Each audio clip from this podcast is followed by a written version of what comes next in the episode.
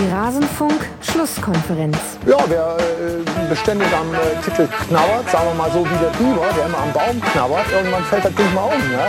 Und so knabbern wir da ran und ich hoffe, dass das Ding umfällt und die Schale in Leverkusen landet. Alles zum letzten Bundesligaspieltag.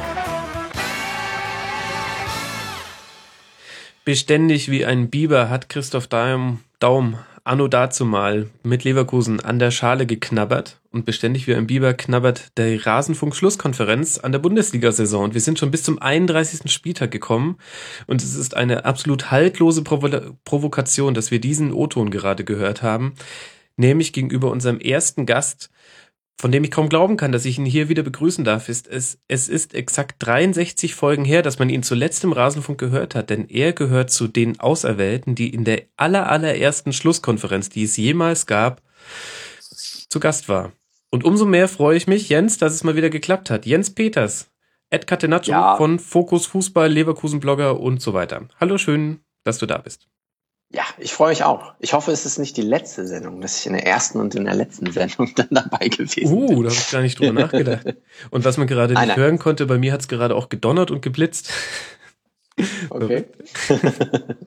nee, nee, ich hoffe doch sehr nicht. Ähm, dann würden wir nämlich nicht mehr im Rasenfunk über das Saisonfinale reden und das würde ich doch ganz gerne tun. Jetzt, wo das sich alles schade. ein bisschen hindramatisiert. Nee, das wäre echt schade. Auf jeden Fall schön, dass es mal wieder geklappt hat nach 63 Folgen. Wir hören uns dann auch in Ausgabe Nummer äh, 128. Vielleicht schaffen wir es diesmal früher. Und äh, ebenso schier unglaublich, äh, dass er mit in dieser Runde ist, ähm, ist Hendrik Buchheister, freier Sportjournalist, bei Twitter als h-buchheister. Hendrik, wir haben uns so oft verpasst gegenseitig, dass eine Analogie fiel, in der ich Wolfsburg war und du ein ICE, der nicht anhalten wollte. Ja, so in etwa. Also schönen guten Morgen in die Runde. Schön, dass es mal wieder klappt. Und ähm, ich habe dir ja schon geschrieben, also dich mit Wolfsburg zu vergleichen, ist natürlich auch äh, von deiner Seite eine maßlose Selbstgeißelung, die ich ähm, so nicht unterstreichen würde. Freut mich sehr, dass es mal wieder klappt. Ja, freut mich auch sehr. Ähm, aber de facto war es halt so, ich war hier und ähm, du bist immer in der Weltgeschichte herumgerauscht und hast nie bei mir gehalten. aber ja, jetzt klappt es. Jetzt, jetzt klappt es mal wieder. Irgendwann hält der ICE auch mal wieder in Wolfsburg. Ja, das ist doch schön. Sehr schön. Das heißt, wir können über den Spieltag reden, über den 31. Ach ja, mein Name ist Max Jakob Ost, Genetze bei Twitter, dann hätten wir das auch abgehakt. Bevor wir loslegen, schon mal ein riesen Dankeschön für euer tolles Feedback zum Tribünengespräch. Wir haben da ja knackige fünf Stunden 40 Minuten über Taktikgeschichte geredet und ähm, sehr schön zu sehen, wie viel, wie viele von euch das schon komplett durchgehört haben und wie viele von euch uns ähm, positives und auch kritisches Feedback gegeben haben. Das freut mich sehr. Vielen Dank dafür. Und damit lasst uns in den Spieltag gucken. Und wir beginnen mit einem ersten kleinen Schwerpunkt, denn was ich noch nicht verraten habe, Hendrik ist vor allem für die Nordvereine unterwegs und kennt sich deshalb hervorragend aus, unter anderem beim HSV und bei Werder Bremen. Und das wäre das erste Spiel, das ich gerne besprechen wollen würde, Hendrik. Nordderby am Freitag. 2 zu 1 für ja. den HSV. Woran lag es denn, dass Werder die erste halbe Stunde so verschlafen hat? Tja, das ist eine gute Frage. Ich habe so ein bisschen das Gefühl, die waren ein bisschen überwältigt von der Situation. Man ging ja ähm, von Bremer Seite relativ zuversichtlich in dieses Spiel. Nach dem Sieg gegen Wolfsburg, nach dem ja, passablen Auftreten beim Pokal aus in München. Ähm, und dann waren die, die, Sie haben hinterher gesagt, die ersten 20 Minuten haben wir verpennt, dann hieß es noch die erste Dreiviertelstunde. Ich fand eigentlich, dass diese die ersten 50 eigentlich bis zu dem Elfmeter von Pizarro gar nicht da waren. Mhm. Und ich habe so ein bisschen das Gefühl, dass sie erstmal ähm, mit dieser Situation nicht klarkamen. Ähm, sehr emotionales Stadion in Hamburg, der HSV auch mit einer Druckphase direkt von Beginn weg, frühes Tor, ähm, die man so auch nicht unbedingt erwarten konnte. Und ähm, ja, dann ist man plötzlich aufgewacht und hat sich, wie ähm, Clemens Fritz dahinter sagte, blöd angeschaut, ähm, dass es dann schon 2-0 stand. Und dann kann man sich natürlich für dieses Comeback dann hinterher rühmen, was die Mannschaft dann gefeiert hat. Aber es kam zu spät. Ja, aber da muss man sich ja schon fragen, ich weiß nicht, Jens, wie du das siehst, aber so ganz überraschend kann das ja wohl nicht sein, dass in dem Derby das Stadion ähm, aufgeheizt ist und äh, der Gegner gleich voll loslegt. Ja, würde ich auch so sehen. Also ich war auch ein bisschen überrascht, dass die Bremer da nicht so richtig ins Spiel gefunden haben. Ähm, aber Ich glaube, man ist manchmal dann in so einer Schockstarre, wenn es halt äh, innerhalb kürzester Zeit mal einschlägt. Ähm, die Hamburger hatten so direkt so den richtigen Drive dafür für das Spiel. Ne? Also mhm. äh, Lasogga, ähm, der stürmt da vorne rein mit seinem bulligen Körper, äh, macht da direkt mal die Bude, er setzt noch einen drauf. Ähm, ich finde, das, das hat halt viel besser gepasst und ja, das hat Clemens Fritz dann schon ganz gut beschrieben. Dann haben wir uns nur noch angeschaut. Ja, ja das stimmt es allerdings. es gibt ja, Werder hat jetzt ähm, 34 Spiele nicht zu Null gespielt. Also das ist, glaube ich, in den Köpfen dieser Mannschaft, die ja zum Teil eine ähm, junge Mannschaft auch ist, ist, ist das drin, dass man es nie schafft, mal zu Null zu spielen. Und ich glaube, das Ziel in Hamburg war natürlich, diese Null mal ein bisschen länger zu halten, als es dann ähm, im Endeffekt war, nämlich nur fünf Minuten.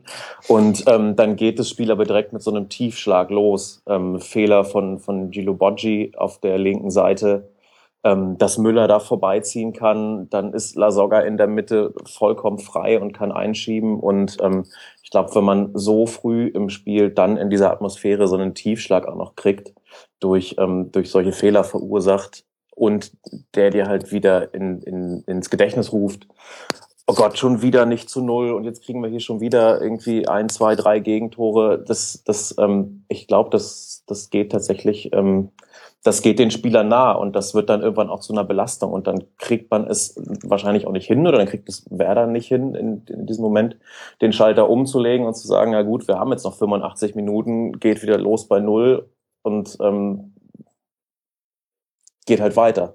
So, ich glaube, da hat die Mannschaft echt ein Problem und, und dieses frühe Gegentor eben durch diese Fehler war da ganz entscheidend, dass, ähm, dass es dann halt sehr, sehr lange braucht, bis die Mannschaft ins Spiel kommt.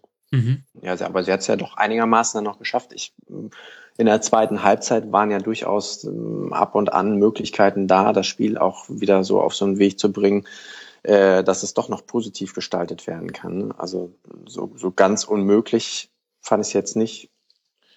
Nee, also fand ich, fand ich auch nicht. Ich, es hat halt einfach eine Weile gebraucht und da stand es dann schon 2 zu 0. Also mhm. der Elfmeter von Pizarro war natürlich, ähm, war natürlich die, die, die beste Gelegenheit, dann frühen Anschluss zu machen, wie kurz vor der, kurz vor der, vor der, vor der 60. war das. Ähm, und dann ist noch alles drin. Der HSV hat ja in der zweiten Halbzeit auch ähm, dramatisch geschwommen und die wussten überhaupt nicht mehr, wie ihnen da geschieht.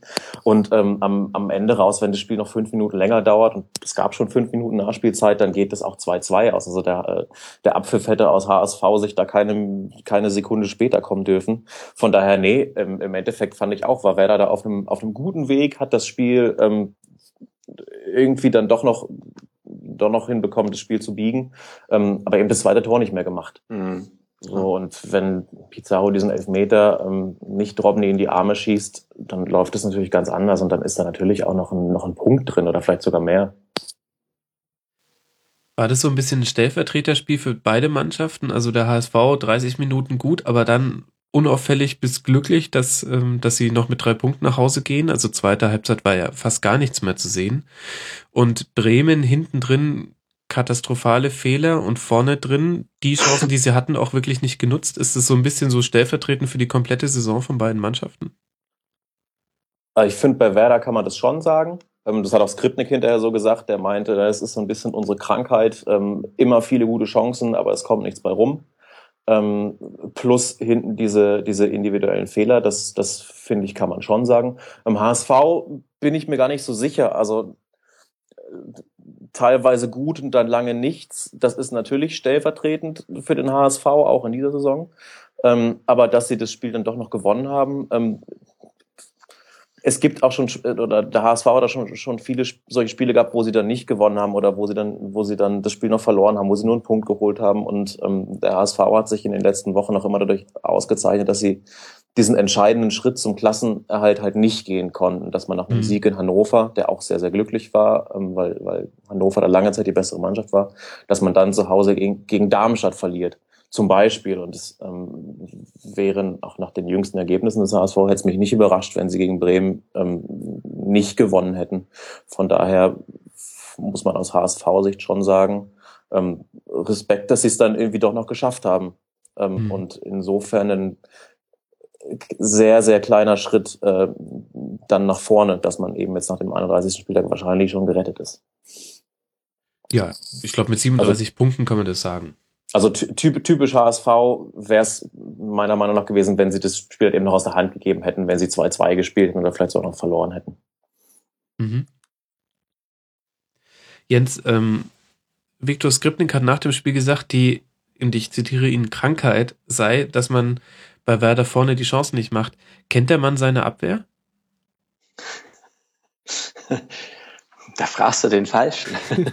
Ey, 63 Gegentore und er stellt sich ernsthaft hin und sagt, ja, unser Problem ist halt, wir machen unsere Chancen nicht.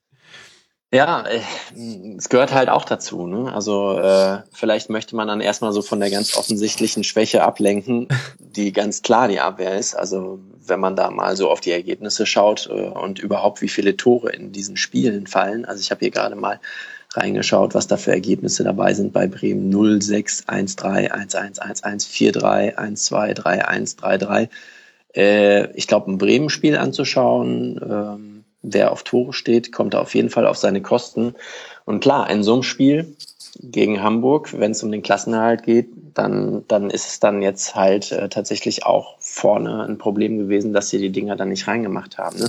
Ein Pizarro, der muss den Elfmeter verwandeln. Also mhm. äh, das kannst du in so einer Situation eigentlich nicht leisten. Ne? Ähm, das, wo ich, klar, ne, jetzt äh, irgendwie zum Beispiel das Schalke-Spiel gegen Leverkusen am Wochenende, äh, ein Hünteler muss den Elfmeter reinmachen, dann laufen so Spiele halt dann auch mal ganz anders. Äh, das sind einfach so Szenen, die halt auch schon mal äh, Spiel saisonentscheidend sein können. Und äh, klar, dann spricht man halt auch mal über die Stürmer und nicht nur über die Abwehr. Mhm. Ich bin mir auch nicht sicher, inwiefern ähm, man solche Aussagen dann auf die Goldwaage legen soll. Ich habe ähm, nicht den Eindruck, dass die Bremer jetzt gewillt sind, da zumindest öffentlich den Finger in die Wunde zu legen und zu sagen, ja, wir haben ein riesengroßes Problem in der Abwehr und so wird es nichts.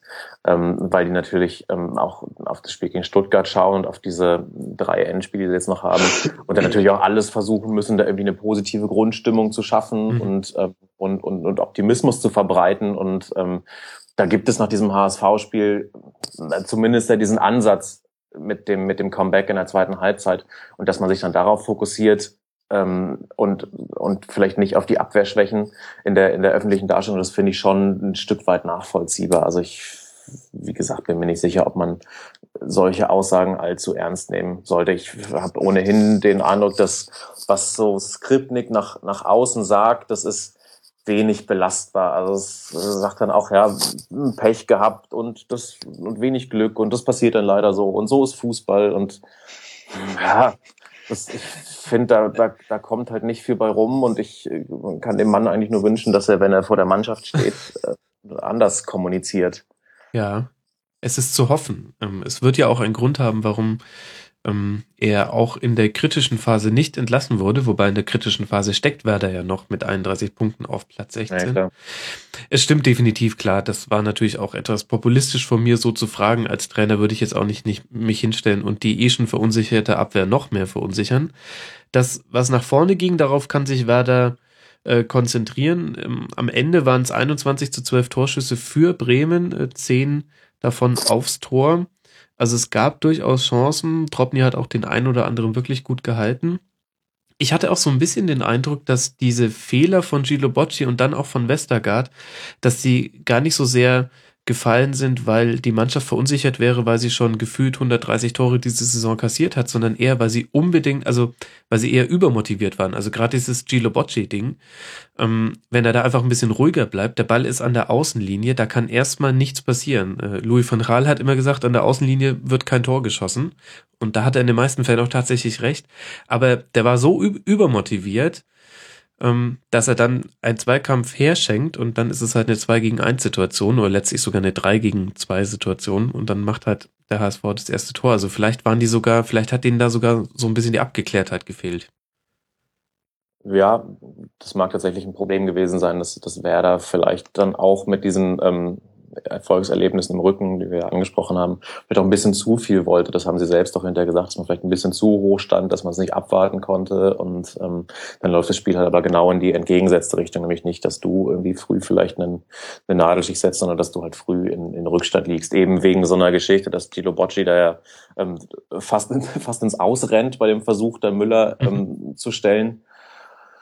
Ja, und beim zweiten Gegentor ist es ja eigentlich eine ähnliche Situation, dass Westergaard da rausgeht, ähm, was er eigentlich auch nicht machen muss. Ähm, klar, so, so kann man das natürlich aussehen, dass es eine gewisse Übermotivation ähm, war und Werder da einfach ein bisschen zu viel wollte und die Ruhe gefehlt hat. Ja, und selbst wenn er da rausgeht, die Flanke ist immer innen auch noch zu verteidigen. Also, naja, da kam, kam viel zusammen. Ähm, Lassen wir noch mal ein bisschen grundsätzlicher über beide Teams reden, denn die sind ja jetzt in unterschiedlichen Situationen. Beim HSV kann man sagen 37 Punkte, Platz 11, 6 Punkte Vorsprung auf den Relegationsplatz. Das wird schwierig mit dem Triple diese Saison. Das heißt, da kann man jetzt schon eher nach vorne gucken. Hendrik, du als jemand, der viele HSV-Spiele sieht und auch journalistisch sehr eng am HSV ist, was muss denn jetzt dann passieren in der nächsten Saison? Also diese Saison war eine klassische Zwischensaison, würde ich mal sagen. Ähm, sie war hinten raus nochmal spannender, als es am Anfang aussah. Eigentlich war es für HSV-Verhältnisse, wenn man einen Strich drunter macht, eher ruhig und äh, eine sehr positive Saison im Vergleich zu den beiden Vorjahren. Aber was glaubst du denn, muss jetzt so der nächste Schritt in Hamburg sein? Es war vergleichsweise ruhig, das stimmt. Also es ging natürlich wieder hochdramatisch los mit diesem Pokal aus in Jena und ähm, den, dem sagenumwobenen Knebelrucksack ähm, mhm. wo man dann vor der Saison schon dachte, oh, jetzt, jetzt äh, ist der HSV, bleibt einfach der HSV und macht genauso weiter, wie er aufgehört hat. Nee, das stimmt. Es war eine vergleichsweise ruhige Saison. Man ist relativ früh, relativ sicher.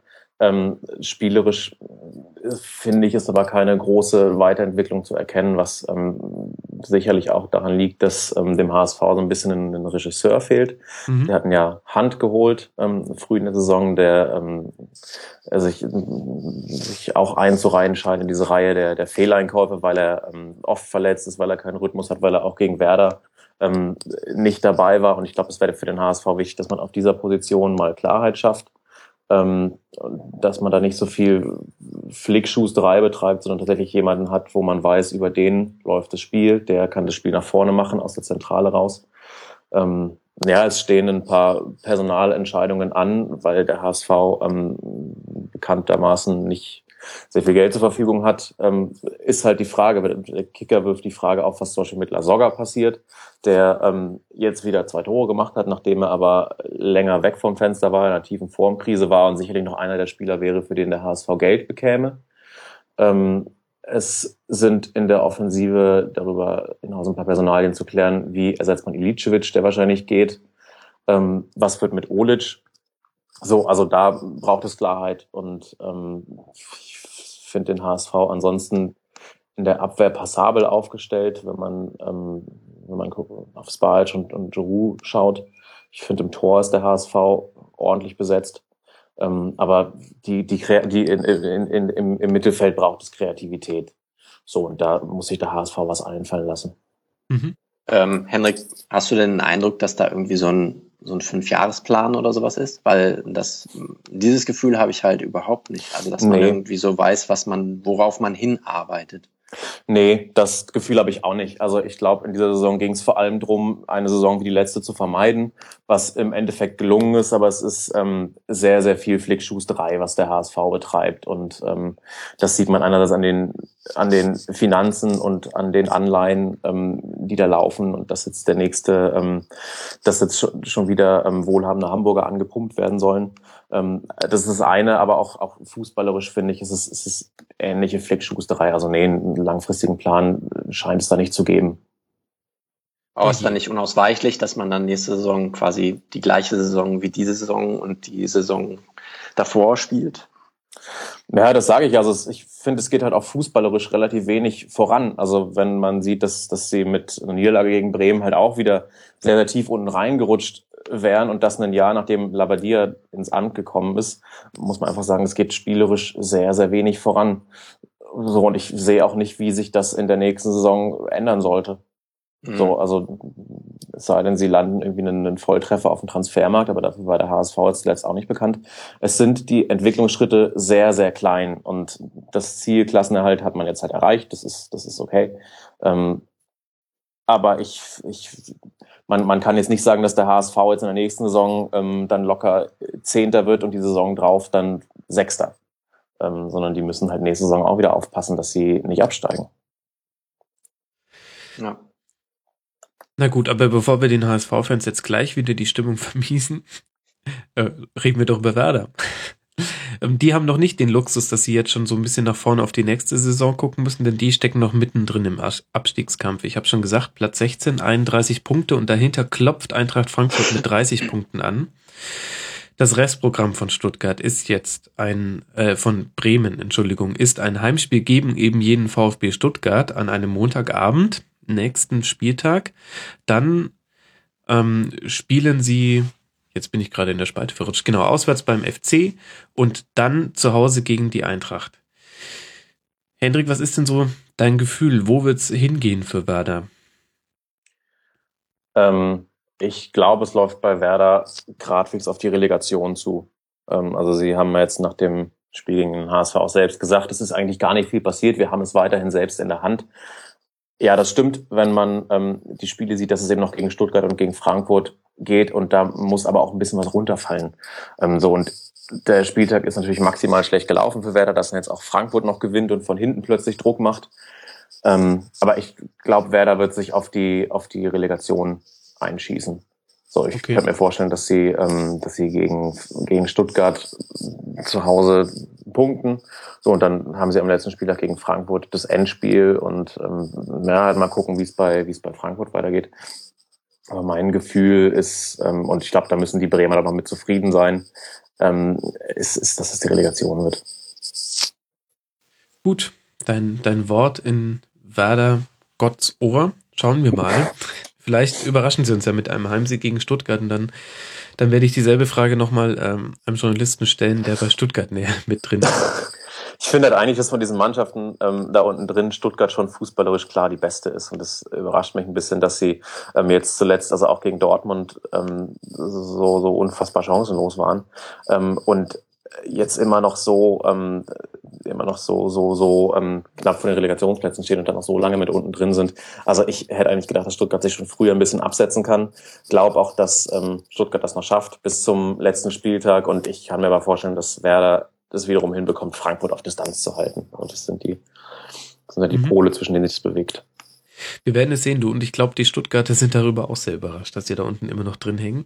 Aber zu denen kommen wir erst noch. Ich würde jetzt gerne die Tabelle runtergehen vom HSV. Also wir befinden uns gerade auf Platz 11 und ich würde jetzt gerne alle Mannschaften der Reihe nach durchsprechen bis zum Platz 18, bevor wir dann endlich einen Schwerpunkt auf Leverkusen legen und uns Jens erzählen darf, ähm, was da aus Schalke passiert ist und was da generell überhaupt gerade los ist bei Bayer. Wenn ich auf Platz 12 gucke, dann steht da der FC Augsburg. Die haben 2 zu 0 gewonnen bei Wolfsburg. Hendrik, ich weiß, dass du auch zum VfL ähm, logischerweise, da du die Nordvereine betreust, ähm, eine Beziehung hast und äh, viel Insiderwissen. Deswegen kannst du ja. mir mal sagen, ist das. Der VfL, ja. da willst du da schon dazwischen grätschen? Willst du dich schon distanzieren? Eine Beziehung, das möchte ich verneinen. Eine professionelle Beziehung. Und der VfL ja großzügig noch als Nordverein bezeichnet werden kann. Ähm, nee, aber sprich gern erstmal aus. Ähm, ist es mehr als nur eine mentale Einstellung und irgendwie eine Frechheit, wie der VfL jetzt die Saison hier zu Ende trudelt? Oder tue ich den Spielern damit grobes Unrecht? Denn von außen betrachtet muss ich sagen, es war nicht überraschend, dass Augsburg da gewonnen hat, aber die Art und Weise, wie Zweikämpfe vermieden werden beim VfL, macht mich als nicht emotional Involvierten dennoch aggressiv. Ja, also nee, ich glaube, dein Eindruck stimmt da schon. Ich habe den gleichen Eindruck beim VfL, da trudelt die Saison halt aus. Es ist klar, mit Europa wird es nichts mehr, mit der Champions League, das war ähm, schon länger klar, wird es ohnehin nichts mehr. Gegen Real ist man dann ausgeschieden, kann sich dann auf die Schulter klopfen für dieses 2 zu 0 im Hinspiel. Aber im Endeffekt ähm, belegt dieses Spiel ja mit jeder Niederlage in der Bundesliga ähm, nur noch mehr, wie, wie charakterschwach diese Mannschaft zu sein scheint, dass man es ähm, auf der ganz großen Bühne, wenn dann plötzlich Cristiano Ronaldo ähm, in Wolfsburg aufläuft, dass dann so schön Schöles und Draxlers und, und, und Kruses zu großer Form auflaufen. Ähm, und im Alltag das aber überhaupt nicht funktioniert. Also ich mhm. glaube, das ist, das hat natürlich auch mit, mit Mentalität zu tun. Ähm, ja, und ich, bei Wolfsburg ist die Luft wirklich raus. Also ich finde, das merkt man so an den, an den Statements, die dann hinterher abgegeben werden. Das ist eigentlich immer das Gleiche ist, das hat leider nicht geklappt und so weiter und so fort. Ähm, und es gab so diese eine Szene, die ich total bezeichnend fand. Ähm, eine kuriose Geschichte eigentlich, dass dann Ricardo Rodriguez den Ball fängt. Ähm, es kommt irgendwie ein, ein, langer Ball auf ihn, der ein bisschen zu hoch kommt und er steht im ähm, Spielfeld und fängt den Ball. Also das zeigt für mich so, dass sie mit dem Kopf irgendwo ganz woanders sind, nun nicht mehr richtig auf dem, auf dem Fußballplatz. Aber das ist doch, also du sagst, die, die Saison ist abgehakt. Dem stimme ich zu. Jetzt ist die Saison abgehakt. 39 Punkte, Platz 10. Der VfL soll froh sein, dass wir nicht mit ihnen das Abstiegssegment begonnen haben. Das war, ähm, eigentlich hätte ich es machen müssen. Ich bin wirklich ein bisschen sauer, wenn ich mir die angucke. Äh, die hätten allein jetzt durch einen durch einen Sieg jetzt gegen Augsburg hätten, wären es drei Punkte Rückstand gewesen auf Europa League Plätze und die Mannschaften da oben drüber, ausgenommen Bayer Leverkusen, über die wir noch sprechen werden, fallen jetzt auch gerade nicht dazu auf, dass sie ähm, durch ihre Gegner hindurchpflügen und alles äh, wegsiegen, was es äh, zu siegen gibt. Die, die schmeißen eine komplette Saison weg und ich glaube irgendwie, dass denen noch gar nicht klar ist, dass die nächste, nächstes Jahr unter der Woche, da werden die trainieren. Die werden nicht irg irgendwo hinfahren und ähm, die werden nicht mal in der Ukraine gegen irgendeinen Europaligisten spielen. Die werden trainieren. Das kann nicht doch niemand wollen. Ja, das, das, das will doch niemand. Ja, ist halt die Frage, ob die, inwiefern die Leute mit Wolfsburg unter der Woche spielen wollen. Also ich, habe das Gefühl, dass es, dass es eben den Genannten sehr, sehr schwierig fällt, sich in diesem Umfeld zu motivieren, wo klar ist, nicht mal in der Champions League ist das Stadion voll. Es ist ja auch wieder ein Thema für sich. In der Bundesliga ist das Stadion am meistens voll, aber ähm, so dieses Gefühl, es ist so richtige Champions League Atmosphäre haben wir hier nicht und man ist irgendwie damit zufrieden, wenn man sich gegen Real Madrid mit Anstand ähm, verabschiedet. Also ich ich finde, da wird auch so eine gewisse, gewisse Anspruchslosigkeit irgendwie vorgelebt und dass okay. dann so erfahrene Nationalspieler oder, oder Spieler, die ihre Karriere in Wolfsburg wieder ähm, einen neuen Schub geben wollen, dass die dann nicht bis, dass die dann nicht gegen Hoffenheim und Augsburg äh, und Darmstadt an die 120 Prozent gehen, das, ja, finde ich, kann man dann so auch erklären. So, und was dieses, äh, was das angeht, das will ja niemand unter der Woche trainieren, anstatt irgendwie europäisch zu spielen. Also ähm, Beispiel Schöle, der jetzt zum Beispiel sagt, ja, man wird sich mal unterhalten müssen, wie das nächste Saison weitergeht. Mhm. Und das wird sicherlich Veränderungen geben. Also der scheint da schon seinen Abschied zu forcieren. Ähm, Liverpool und Tottenham haben ja angeblich Interesse. Ähm, wo dann Alofs aber auch sagt, nee, nee, bei Schöle müssen wir überhaupt nicht sprechen. Also Schöle bleibt ja hier. Ähm, also das finde ich sind schon so sehr, ähm, sehr interessante ähm, sehr interessante Felder, die sich da jetzt schon auftun nach dem 31. Spieltag. Also dass da der eine oder andere ähm, möglicherweise schon abgeschlossen hat in Wolfsburg und, und einfach merkt, dass das nichts mehr wird. Mhm. Es ist halt Wahnsinn, was diese eine Saison mit dem Verein machen könnte. Jens, du wirst ja vermutlich vor der Saison auch gedacht haben, Wolfsburg wird auf jeden Fall einer der Konkurrenten um die ersten vier Plätze.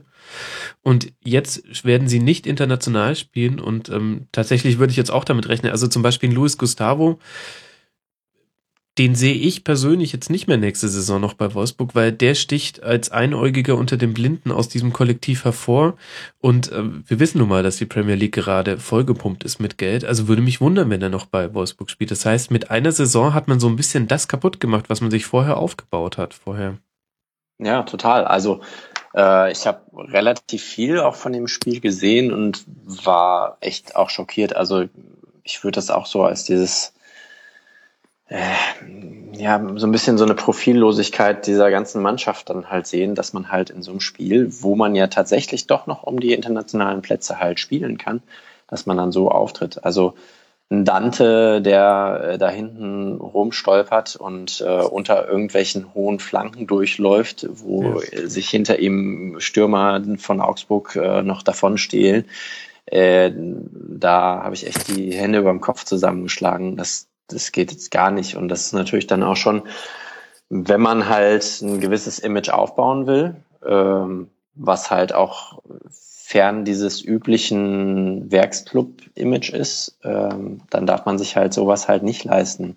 Also ähm, klar, Wolfsburg kann jetzt halt vielleicht nächste Saison dann einfach wieder seine fünf Spieler für sehr, sehr viel Geld einkaufen, aber dann wird dann zum Ende der nächsten Saison genau das Gleiche wahrscheinlich passieren, wenn man in so einer ähnlichen Situation ist, dass man dann halt nicht mehr 100 Prozent gibt. Und äh, das ist eigentlich schon schade, weil ich sag mal so, also jetzt in der Champions League fand ich das schon echt ganz ansehnlich, was da gespielt worden ist. Und mhm.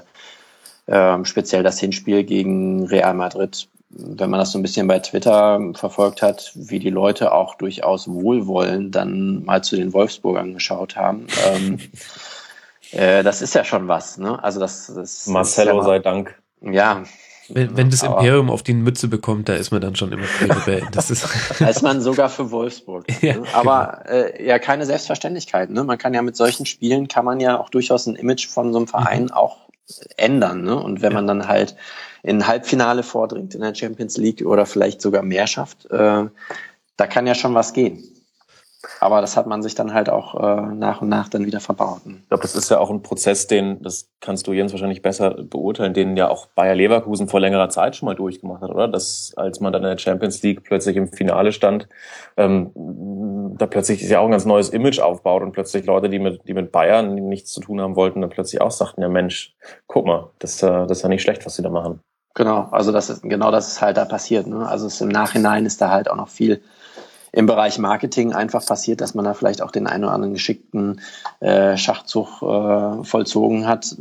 Aber viel hat wirklich mit diesen Erfolgen zu tun. Also mhm. ähm, wäre das nicht gewesen, ähm, würde man vielleicht immer noch die graue Maus der Bundesliga sein. Ja, und die Spielweise auch. Ich finde, Spielweise ist immer das erste Argument, was Fußballfans, die auch wirklich den Sport mögen, überzeugt. Also niemand kann auf Dauer einer Mannschaft Erfolg missgönnen, die wirklich einfach offensiv nach vorne spielt, die vielleicht auch mal was Neues ausprobiert. Wenn man da noch missgünstig sein möchte, dann, dann hat man schon irgendwie mit RB Leipzig oder irgendwie sowas zu tun, wo irgendetwas ganz Fundamentales oder der, der Untergang des Abendlandes für manche Fans herbeibeschworen wird. Oh. Aber mit gutem Fußball kannst du, kannst du immer auf Dauer überzeugen. Und äh, ja. das sieht man ja auch gerade am Beispiel Leverkusen. Genau. Aber es war auch zum Beispiel bei Hoffenheim so. Die erste Saison, wo, ja. die, wo die in der Bundesliga gespielt haben und äh, nach der Hinrunde ganz vorne waren. Ähm, es hat, glaube ich, schon den einen oder anderen durchaus äh, positiv gestimmt, was den Verein angeht. Ne? Absolut. Ich durfte ja, damals absolut. dieses Spiel gegen Bayern in einer ähm, Fußballkneipe in Freiburg gucken. Und die Freiburger sind nun wirklich nicht als Hoffenburg-Sympathisanten ähm, bekannt gewesen in dieser Zeit. Ihr hättet das mal erleben sollen beim 1 zu 0 von Ibišević. da stand die Kneipe Kopf. Ja. War das dieses, das war dieses Luca Toni. Genau, wo ne? Luca Toni dann das 2 zu 1 macht und ich ist es nicht sogar Philipp Lahm, der das 1 zu 1 macht? Der hat zu selten getroffen. Ich bin mir jetzt gerade peinlicherweise gar nicht mehr sicher. Auf jeden Fall macht Luca Toni dann das 2 zu 1 in der 90. Da stand ich dann Kopf, war ich allerdings halt auch sehr allein in dieser Kneipe, was einem als Bayern-Fan auch nicht so oft passiert. Nein. Ja, aber auch wenn, wenn ihr sagt, dass man sich über Spielweise Sympathien erarbeiten kann, also das finde ich war in Wolfsburg ja auch zu sehen in der letzten Saison, als sie dann plötzlich mhm. ähm, zum, zum Auftrag der Rückrunde Bayern zu Hause 4-1 überrannt haben mit diesem ähm, Konterfußball mit De Bruyne, das, das hatte ja irgendwie was. So, und mhm. das gelingt aber diese, diese Saison einfach überhaupt nicht, weil es der VfL auch nicht hinbekommt, sein Spiel so umzustellen, dass man mal einen dominanten Fußball spielt und ähm, dann auch möglicherweise ähm, sich damit Wucht ein paar Tore rauskombiniert, sondern der VfL hat ganz große Probleme, dieses, ähm, dieses Ballbesitzspiel ähm, aufzuziehen. Mhm. Also letztes mit dieser, dieser Umschaltfußball über De Bruyne, hat er gut funktioniert, dank De Bruyne. Ähm, aber diese Saison ist es halt was ganz anderes und ich glaube, das, das, das trägt natürlich die Spielweise auch dazu bei, dass sie so Probleme haben. Aber ich bleibe da auch dabei, dass das grundsätzlich eine Mentalitätsfrage ist. Und das, wenn du siehst, es geht halt eh nichts mehr, dass dann auch nicht mehr viel kommt. Ja, das kann man so vielleicht ganz gut zusammenfassen. Und auf der anderen Seite haben wir mit dem FC Augsburg ein Team, was sich am eigenen Schopfe jetzt bis auf Platz 12 hochgezogen hat. Ähm, jetzt auch unter anderem durch diesen Sieg, das war sehr wichtig. Jens, wie siehst du denn die Perspektive von Augsburg? Die kommenden Gegner sind noch Köln, Schalke und der HSV. Und sie stehen bei 36 Punkten. Ja, also ich glaube nicht, dass die irgendwie noch in, in eine Bedrängnis kommen, was den, was den Abstieg angeht. Ähm, dafür fand ich jetzt die letzten Wochen eigentlich zu, zu stark, in Anführungsstrichen, von Augsburg. Ähm, ich finde das auch recht beeindruckend, was die da geschafft haben, diese Saison. Also das ist mhm. ja immer so dieses, dieses Überraschungsding, dass so eine Mannschaft dann in den Europapokal einzieht, äh, Europa League dann spielt, was glaube ich echt eine große Belastung ist dann auch für so einen kleinen Verein mit super langen Reisen, super vielen Spielen auch unter der Woche dann und äh, da ist ja schon das eine oder andere Team dran gescheitert, ist dann direkt mal danach abgestiegen. Und ähm, ich glaube, da hat man in Augsburg halt noch so gerade die Kurve gekriegt und das finde ich auch sehr respektabel, dass sie das jetzt noch so geschafft haben. Also ich glaube nicht, dass die da noch irgendwie äh, in irgendeine Abstiegsbredouille kommen. Dafür sind jetzt so Mannschaften wie äh, Frankfurt, Bremen, Stuttgart ähm, ja einfach zu inkonstant in den letzten mhm. Wochen gewesen. Ja, finde ich auch. Also großes Kompliment an Augsburg, wie sie das gemacht haben ähm, und wie sie mit eigentlich all dem, was so ein bisschen gegen die Mannschaft gesprochen hat, umgegangen ist. Also von der Doppelbelastung, die ja Beispiel Frankfurt oder Freiburg ja wirklich schwierig zu verarbeiten ist für eine Mannschaft, die, ähm, die es nicht gewohnt ist, europäisch zu spielen. Ähm, dann, dann die Formschwanken bei einigen Spielern, Verletzungen, dann, dass sie auf dem Transfermarkt eigentlich relativ wenig getan haben. Ähm, also hat viel gegen die Mannschaft gesprochen, aber das haben sie, haben sie super gemacht. Ähm, haben dazu mit, mit äh, Finn Bogerson ja echt auch einen Treffer auf dem Transfermarkt gelandet. Ähm, und haben dann in Wolfsburg, ich glaube, aus drei Chancen zwei Tore gemacht und so bleibt man in der Bundesliga und wirklich ähm, Hut ab. Mhm. Drei Siege jetzt in Folge, das sind neun Punkte und damit eben der Platz zwölf. Und das ähm, trotz all der Unruhe um Markus Weinziel. Mal gucken, ob er wirklich zu Schalke wechselt. Ich glaube, ja. Augsburg TV hat es ähm, exklusiv vermelden wollen, aber das habe ich nur einmal kurz aufpoppen sehen. Ich glaube, so wie die es exklusiv hatten, kann ich es dann auch exklusiv haben. Äh, warten wir da einfach ab, was passiert. Wird spannend. Wir gucken weiter in der Tabelle und sehen, hinter Augsburg liegt auf Platz 13 Darmstadt 98. Die hatten einen ähnlichen Lauf, der wurde jetzt rüde gestoppt und zwar vom ersten FC Köln, der erst auswärts bei Mainz 3 zu 2 gewinnt und jetzt zu Hause 4 zu 1, damit auf Platz 8 nach oben schnellt. So schnell geht's in der Liga. Zwei Siege, 40 Punkte. Ähm, auch witzig, dass die 40-Punkte-Grenze bei uns auf Platz 8 schon anfängt jetzt. Ja. Und Anthony Modest ist zurück, kann man glaube ich so sagen. Und äh, Risse hat eins seiner besten Spiele gemacht, meiner Meinung nach. Äh, Hendrik, was aus dem Spiel ist dir so hängen geblieben?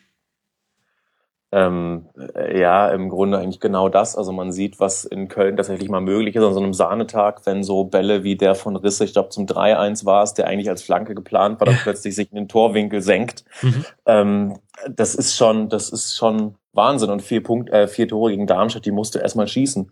Ähm, von daher auch Hut ab vor dem FC, der früher gerettet ist als, äh, ich glaube, Wolfsburg. Ähm, und also für mich bleibt hängen, dass die sich langfristig in der Liga ähm, dabei sind, langfristig in der Liga zu etablieren und auch nicht unbedingt in der unteren Tabellenhälfte. Mhm. Ähm, ja, und Darmstadt versuchen ja mit dieser, also ein 4-1 in Köln, das ist natürlich schon auch eine schon auch ein herbes Paket und Darmstadt versucht es aber so ein bisschen wegzureden, indem sie halt sagen, naja, wir wissen ja eh, dass es, äh, dass wir von Anfang gegen den Abstieg spielen und größter Außenseiter aller Zeiten und so weiter und so fort. Das hört man ja schon die ganze Saison.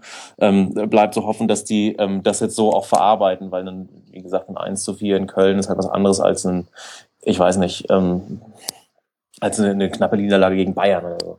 Mhm. Ähm, ja, Sandro Wagner hat gesagt, es wäre das schlechteste Saisonspiel gewesen.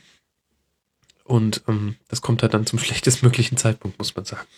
Kann man, glaube ich, so unterstreichen, wobei ähm, man, man das ja auch so deuten kann, und ich glaube, das versuchen die Darmstädter auch so ein bisschen äh, umzuinterpretieren, dass es vielleicht der ähm, Dämpfer zur richtigen Zeit war, weil er halt eben zeigt, dass Darmstadt noch längst nicht am Ziel ist und dass sie jetzt in den letzten drei Spielen ähm, dass sie dann nochmal, ähm, um, im, um im Slang zu bleiben, alles reinhauen müssen. Mhm. Sehr schön. Aber auch da, ne? Also wenn man mal auf die letzten Ergebnisse schaut, äh, sechs Spiele ohne Niederlage, ne? Bei Darmstadt. Genau. Ähm, Mhm. zwar viele Unentschieden dabei, aber äh, auch mal die direkten Konkurrenten Hamburg geschlagen, Ingolstadt. Und ja, viel Pech gehabt auch beim, unter anderem äh, gegen Augsburg, gegen Stuttgart. Das waren zwei Spiele, wo hier noch im Rasenfunk drüber diskutiert wurde, bricht ihnen das, das sprichwörtliche Genick, dass sie Hm. Nicht die drei Punkte anstelle des einen Punkts mit nach Hause genommen haben. Wahrscheinlich wird jetzt das nächste Spiel sehr wichtig, glaube ich. Wenn man aufs Restprogramm guckt, dann spielt Darmstadt jetzt Gegen zu Hause gegen Frankfurt. Eintracht, genau, und zwar ohne Gästefans aufgrund der Vorkommnisse im Hinspiel und dann auswärts bei Hertha und zu Hause gegen Gladbach. Das ähm, sind dann nicht mehr die leichtesten Aufgaben, wenn ich mir die Tabellenkonstellation dieser beiden Gegner angucke. Also für die geht's noch um alles. Für die geht's auch noch um was, ne? Ja, Ja. genau. Also vielleicht ähm, ist jetzt wirklich ähm, das Endspiel, ich will es jetzt nicht ganz so hoch titulieren, aber ähm, wenn sie es gewinnen, dann ist es auf jeden Fall insofern ein Ende. Dann, dann haben sie mit dem Abstieg nichts mehr zu tun. Ähm, das wird jetzt wirklich spannend am Samstag gegen die Eintracht zu Hause. Ja, wird es also aus verschiedenerlei Hinsicht, also einmal was den Derby-Charakter angeht, aber natürlich auch was die Tabellenkonstellation angeht und halt aber auch vor dem Hintergrund, dass Frankfurt, die ja auch schon so ein bisschen abgeschlagen ähm, schienen, sich jetzt plötzlich zurückmeldet und äh, da im Abschießkampf ja doch auch noch ähm, doch, doch auch noch äh, ein Wörtchen mitsprechen möchte. Mhm, absolut. Und bevor wir wieder nur zwei Minuten über den FC geredet haben und ich ähm, gerügt werde bei Twitter vom äh, Lost in Nippes und anderen Konsorten. Ähm, Singen wir jetzt die Hymne. ja, genau. Das, das, das darf der Jens mal machen als Leverkusener. Warte, ich google mal eben. Äh, Freust du dich nicht auch, wie toll es beim FC jetzt läuft, Jens? Ist doch super. Ich finde das gut. Also ähm, ich bin ein absoluter Fan vom ersten FC. Finde das auch gut, dass die weiterhin in der Liga sind und äh, ich freue mich immer über die Spiele gegen Köln und ja. Äh, gerne auch Europapokal Köln. Uh, nicht schlecht. Es war eine kurze Lobeshymne, aber eine knackige. Ich möchte noch hinzufügen, dass ich, äh, ähm, ich finde, in diesem Spiel jetzt gegen Darmstadt hat man auch wieder gesehen, gerade beim 1 zu 0, was für ein, was für ein Tank und was für eine äh, ja, Waffe will ich jetzt nicht sagen, ist mir zu militaristisch, aber was für ein Pfund, Schiene. Ja, Maschine Anthony Modest ist. Man fragt sich ehrlich gesagt, wo er sich all diese Spiele versteckt hat, in denen er nicht getroffen hat, denn wenn er eine Präsenz hat wie jetzt gegen Darmstadt oder ja auch beim Auswärtsspiel in Mainz, dann ist das ein richtig, richtig guter Spieler und man muss sich immer noch Spielt vor bald in. England. Spielt eventuell bald in England, aber, und damit komme ich zu dem, was ich äh, sagen wollte, Ja. Sie haben es ja schon mal geschafft, Uta äh, zu ersetzen. Modest ist ja der Ersatz für den Ersatz und wenn sie dann halt nochmal den Ersatz ersetzen müssen, dann würde ich das dem FC gerade eher zutrauen als anderen Kandidaten, denn sie hatten wirklich auch Abgänge zu verzeichnen vor dieser Saison. Kevin Wimmer weg, Abwehrchef im Grunde rausgerissen und jetzt ähm, äh, Modest kam für Uta, haben sie super weggesteckt, muss man auch wirklich mal unter dem Aspekt auch mal den Hut ziehen, gut eingekauft. Ja, absolut. Und ähm, ich glaube, der ein oder andere FC-Fan guckt gerade auch, äh, guckt gerade auch äh, mit einer gewissen Genugtuung nach Bremen zu, zu eben Anthony Utschel, der dann möglicherweise absteigt. Ähm, und ich finde, dass, wenn wir vorhin drüber gesprochen haben, was so beim HSV vorangeht, ob dann Plan zu erkennen ist und wir zu dem Ergebnis kommen, nein, ist eigentlich nicht. Ich finde, beim FC ist es das genaue Gegenteil. Der Ja, Kicker find schreibt heute neue Perspektive über den, ähm, über den Bericht zum FC und ich finde, genau das kann man so sagen. Also da haben die Transferentscheidungen in der Regel Hand und Fuß. Da hast du mit, ähm, da hast du, da hast du ein eingesp eine eingespielte Führungscrew beginnt bei Stöger, dann über Schmatke und bis hoch ins Präsidium. Ich finde, da passt sehr, sehr viel zusammen und ähm, es ist, es geht, es geht da einfach nachhaltig voran. Mhm. Genau, und ich finde, sowas ist halt auch durchaus äh, ja, imagebildend und äh, macht halt auch eher sympathisch als dann, was wir jetzt in Wolfsburg dann zum Beispiel sehen. ne? Also wenn ich sehe, dass ein Verein gut geführt wird, äh, dass da mit Hand und Fuß gearbeitet wird, dass man einen Plan hat, das finde ich sympathisch. Also das, das finde ich gut. Also Mhm. das macht so eine Liga auch interessant, weil halt äh, Team nicht gleich kollabiert, wenn zwei Spieler weggehen, sondern weil man halt dann vielleicht irgendwie noch ein Talent in der Hinterhand hat, was dann in die in das Profiteam integriert wird ähm, und dann halt vielleicht auch die Liga nochmal wieder interessanter macht. Ja, definitiv. Ein Plan zu haben wird honoriert und dementsprechend würde ich gerne einen Plan voranschreiten und mal auf äh, das nächste Team gucken. Wir waren jetzt bei Platz 13 Darmstadt. Dahinter auf Platz 14 die TSG aus Hoffenheim, 34 Punkte. Die haben verloren gegen Borussia Mönchengladbach. Erste Niederlage seit Urzeiten, zumindest gefühlt, für Hoffenheim und dann aber auch sehr deutlich. Jens ähm, war ein verdienter Sieg für Gladbach, kann man glaube ich so sagen. Äh, also ich habe die Zusammenfassung gesehen, da hört es sich so an. Ähm, ich glaube, es gab auch ein paar unglückliche Szenen einfach, äh, die da passiert sind, die einem vielleicht im Abstiegskampf dann auch schon mal widerfahren können. Ähm, ich habe heute nur mal durch die durch die News-Überschriften geblättert. Irgendwas hatte Baumann auch noch zu äh, zu kritisieren am Schiedsrichter, hm, weiß aber auch nicht nichts genaueres da. Also ähm, ich das finde eigentlich, dass die auf einem guten Weg sind. Mhm. Ähm, jetzt von Platz 18 so um den, ich glaube, so zu, zu, zum Ende der Hinrunde jetzt auf Platz 14 und ich gehe auch da eher nicht davon aus, dass die äh, da in den, in den unteren Bereich nochmal kommen. Also das müsste schon mit dem Teufel zugehen. Mhm. Ähm, der ist die Sache, die ja. Baumann moniert hat, ganz kurz, um das einzuführen, war beim 2 zu 0. Äh, zum einen ähm, wurde er an der Hand äh, getroffen, als er den Ball Ach, festhalten stimmt. wollte. Ja. Und zum zweiten gab es vorher noch äh, schon eine Abseitsstellung. Ähm, da hat er sich durchaus auch äh, gerechtfertigt, ähm, aufgeregt. Und ich glaube, beim 3 zu 1 sogar gab es noch so eine Fußspitzenabseitsstellung. Ähm, da hat es äh, noch ich krieg's gerade nicht mehr drauf, welcher Hoffenheimer ist noch mit einem Hechtsprung quasi über die Mittellinie gesprungen, um äh, André Hahn abseits Süle, zu stellen. Glaub, Süle war es, genau. Ich glaube, Süle war das und ich glaube, es war an der Wiederholung dann auch so, dass Hahn ganz knapp nicht im Abseits stand, aber auch so, dass du es ähm, aus der Situation heraus sehr, sehr schwer erkennst. Ja. Also es waren, ähm, es waren die Tore zwei und drei aus Hoffenheimer Sicht total unglücklich. Ähm, erstmal das, das zweite Gegentor, wo eben Baumann an der Hand getroffen wird, wobei ich da auch der Meinung bin, dass Hahn zuerst den Ball spielt, ähm, bevor er dann Baumann trifft. Und das dritte Tor, was ähm, ja nach diesem, nach diesem Wahnsinnsfehler von Strobel ähm, mhm. passiert, der sich da schon mal irgendwie bei seinem neuen Club vorstellt. Ja, er hatte ähm, kein gutes Spiel. Genau, und, genau, und dann, dann Hahn wohl ähm, sehr knapp, wie gesagt, ich bin der Meinung, nicht im Abseits, aber natürlich auch klar, dass man sich als Torwart dann beschwert. Und bei Baumann kam dazu, dass er wohl in der Pause noch äh, versucht hat, mit den, mit den Schiedsrichtern zu sprechen und sie ihn so wohl sehr barsch abgewiesen haben, worauf er dann meinte, er sei doch kein Asozialer, ähm, den man da einfach so abweisen könnte. So, also großes Frustrationspotenzial beim, beim Hoffenheimer Torwart, der ja trotzdem auch noch der beste Mann, glaube ich, war ja, bei seiner ja. Mannschaft.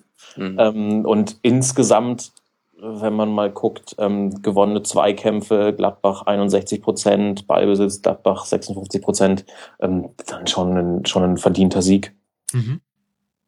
Und sehr, sehr wichtig für Gladbach. Ähm, dadurch haben sie den Anschluss gehalten an die Plätze 4, ja doch an den Platz 4. 48 äh, Punkte und auf Platz 4 ist die Hertha mit 49 Punkten.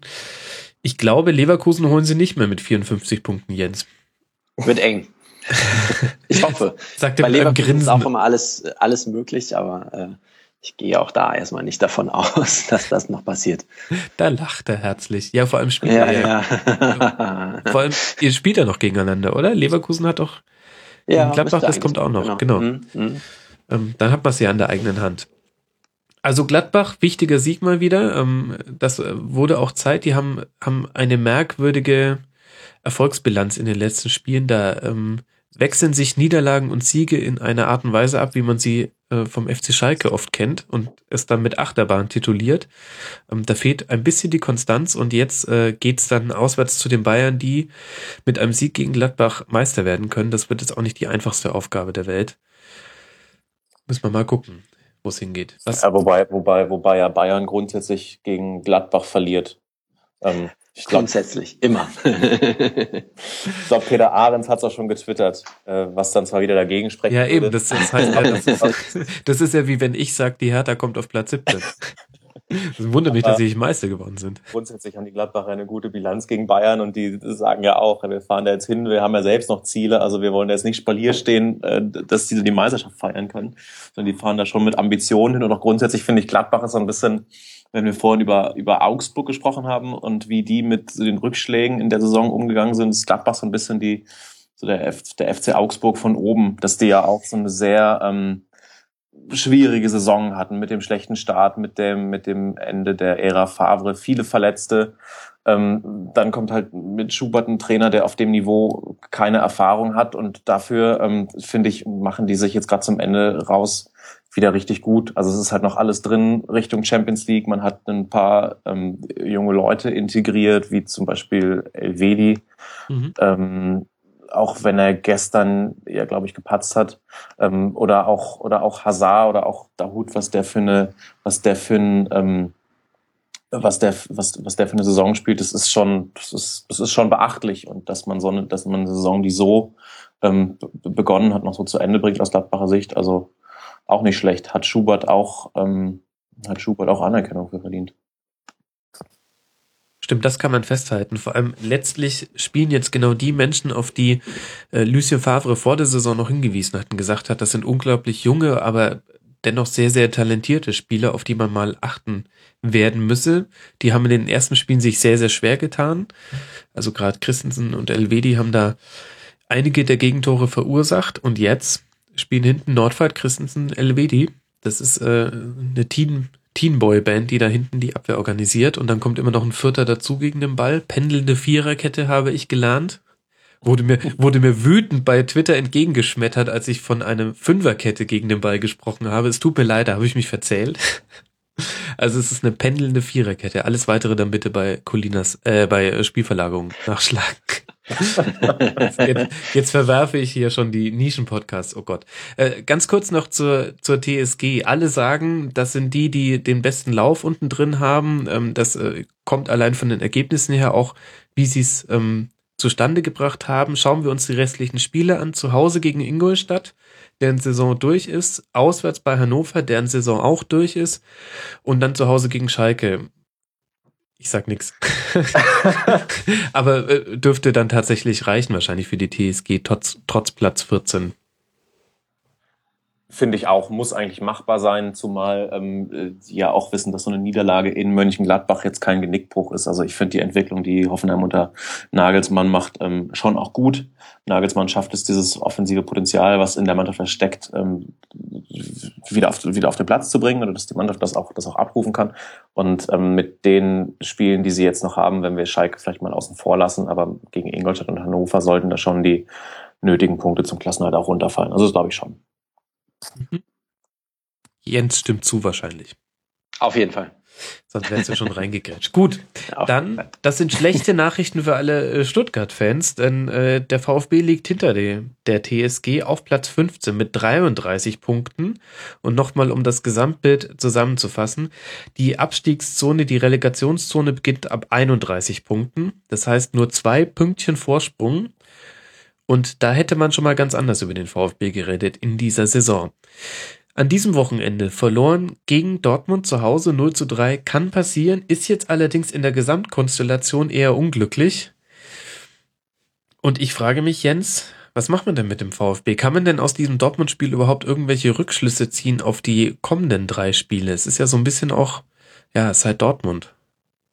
Ja, genau, ist halt Dortmund. Ähm, ich glaube, der Auftritt war da jetzt nicht besonders äh, heldenhaft, den die Stuttgarter äh, da aufs Parkett gelegt haben. Mhm. Ähm, aber wie du schon sagst, ne, gegen Dortmund kann man verlieren und finde Dortmund echt sehr, sehr stark diese Saison.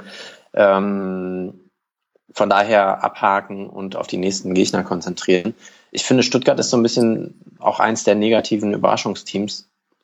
Ich finde, die haben viel mehr Potenzial, als dass sie dann tatsächlich abrufen. Äh, die könnten theoretisch auch da stehen, wo der FC steht. Ähm, mhm. Aber ich kann es nicht wirklich nachvollziehen. Dafür bin ich auch nicht genug drin, dass die jetzt tatsächlich dann auch äh, in Abstiegsgefahr geraten.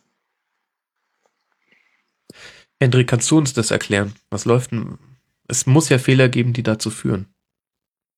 Ja, also Stuttgart schafft es glaube ich, auch, also ich finde auch, dass die vorne relativ ordentlich besetzt sind mit Werner, Harnik oder Davi, Kostic, das finde ich alles, das sind eigentlich alles Spieler, mit denen du nicht, ähm, mit denen du nicht gegen den Abstieg spielen musst, aber ähm, bekommen sie es wohl irgendwie nicht hin, das auch mal langfristig auf den Rasen zu bringen. Also gegen Dortmund habe ich jetzt die Statistik gesehen, ein Torschuss äh, ein Torabschluss von innerhalb des Strafraums, das ähm, ist dann einfach auch viel zu wenig. Mhm. Plus, es schien jetzt auch im, also ich gebe euch recht, gegen Dortmund kann man natürlich verlieren, aber man kann sich gegen Dortmund auch wehren und das ähm, schien jetzt überhaupt nicht der Fall gewesen zu sein und ähm, ja, das, da, da kommt dann viel zusammen, dass du dann plötzlich wieder da stehst. Mhm. Und ähm, auch da geht jetzt, also auch da geht, Werder hat versucht, aus dieser HSV-Niederlage schnell irgendwie ein bisschen was rauszuziehen und den Blick nach vorne zu richten. Und dasselbe macht Stuttgart halt auch. Also mit der Analyse des Dortmund-Spiels halten die sich nicht lange auf und sagen auch jetzt am nächsten Montag gegen Werder, das ist halt entscheidend. Und mhm. ja, das ist es. Es ist halt schon erstaunlich, weil es geht im Grunde seit dem 22. Spieltag fast konstant bergab für Stuttgart. Der letzte Sieg äh, datiert aus Anfang März. Das muss man sich auch mal vor Augen halten. Da hat's, ja. na gut, jetzt gerade schneit's auch, aber ansonsten hat sich, also zumindest hier in München gerade, aber ansonsten hat sich viel verändert seit März.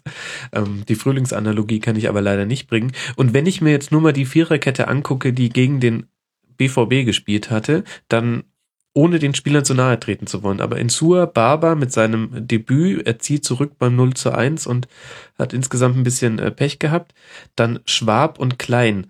Das das hat für mich jetzt auch nicht so das Etikett, äh, die Null steht gegen Werder im nächsten Spiel. Das ist nee, auch tatsächlich es, nee. eher eng. Nee, hat es nicht, finde ich auch. Also wenn wir die Offensive loben vom Potenzial, da muss man sagen, ja, mit, der, mit, mit dieser Abwehrkette kann man schon gegen den Abstieg spielen.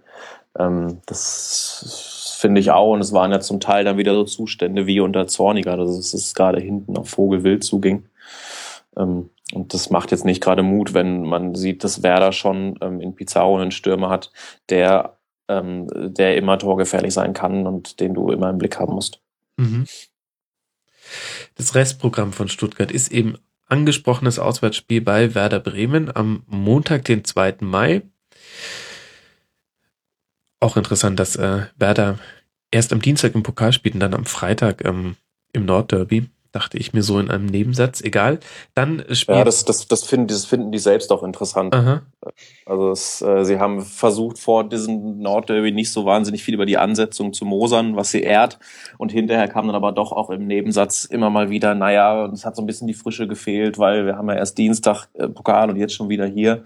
Ähm, also das nervt die, glaube ich, auch gewaltig. Und bei diesem Montagsspiel kommt ähm, dazu, dass das, glaube ich, eine sehr, sehr, für so, ein, für so ein Abstiegsfinale, was es da sein wird, eine sehr, sehr schräge Stimmung sein wird, weil ähm, mhm. sowohl die Stuttgarter ähm, Fans oder ich glaube Ultras sind es vor allem, die ja nicht zum Spiel kommen wollen, die, die Teile der Werder-Fanszene boykottieren das auch. Ähm, also es wird sich vielleicht gar nicht so wie so ein Abstiegsfinale anfühlen. Ähm, und trotzdem müssen die Mannschaften aber so spielen. Also das äh, wird sehr, sehr interessant. Ja, und ist ehrlich gesagt ähm, für mich, ich will jetzt nicht das ganz große Fass aufmachen, aber es ist ein bisschen näher dran an Wettbewerbsverzerrung als das, was man äh, den Bayern in den letzten äh, Spielzeiten immer vorgeworfen hat. Ähm, also da wird schon auch irgendwie eingegriffen. Ähm, ich will jetzt damit nicht sagen, dass die DFL den einen Verein mehr mag als den anderen, aber definitiv ist es kein es ist, es ist nicht einfach jetzt ein neutraler Rahmen, in dem alle Spiele stattfinden. Es ist nicht unter Labor Laborbedingungen kann man es, glaube ich, sagen.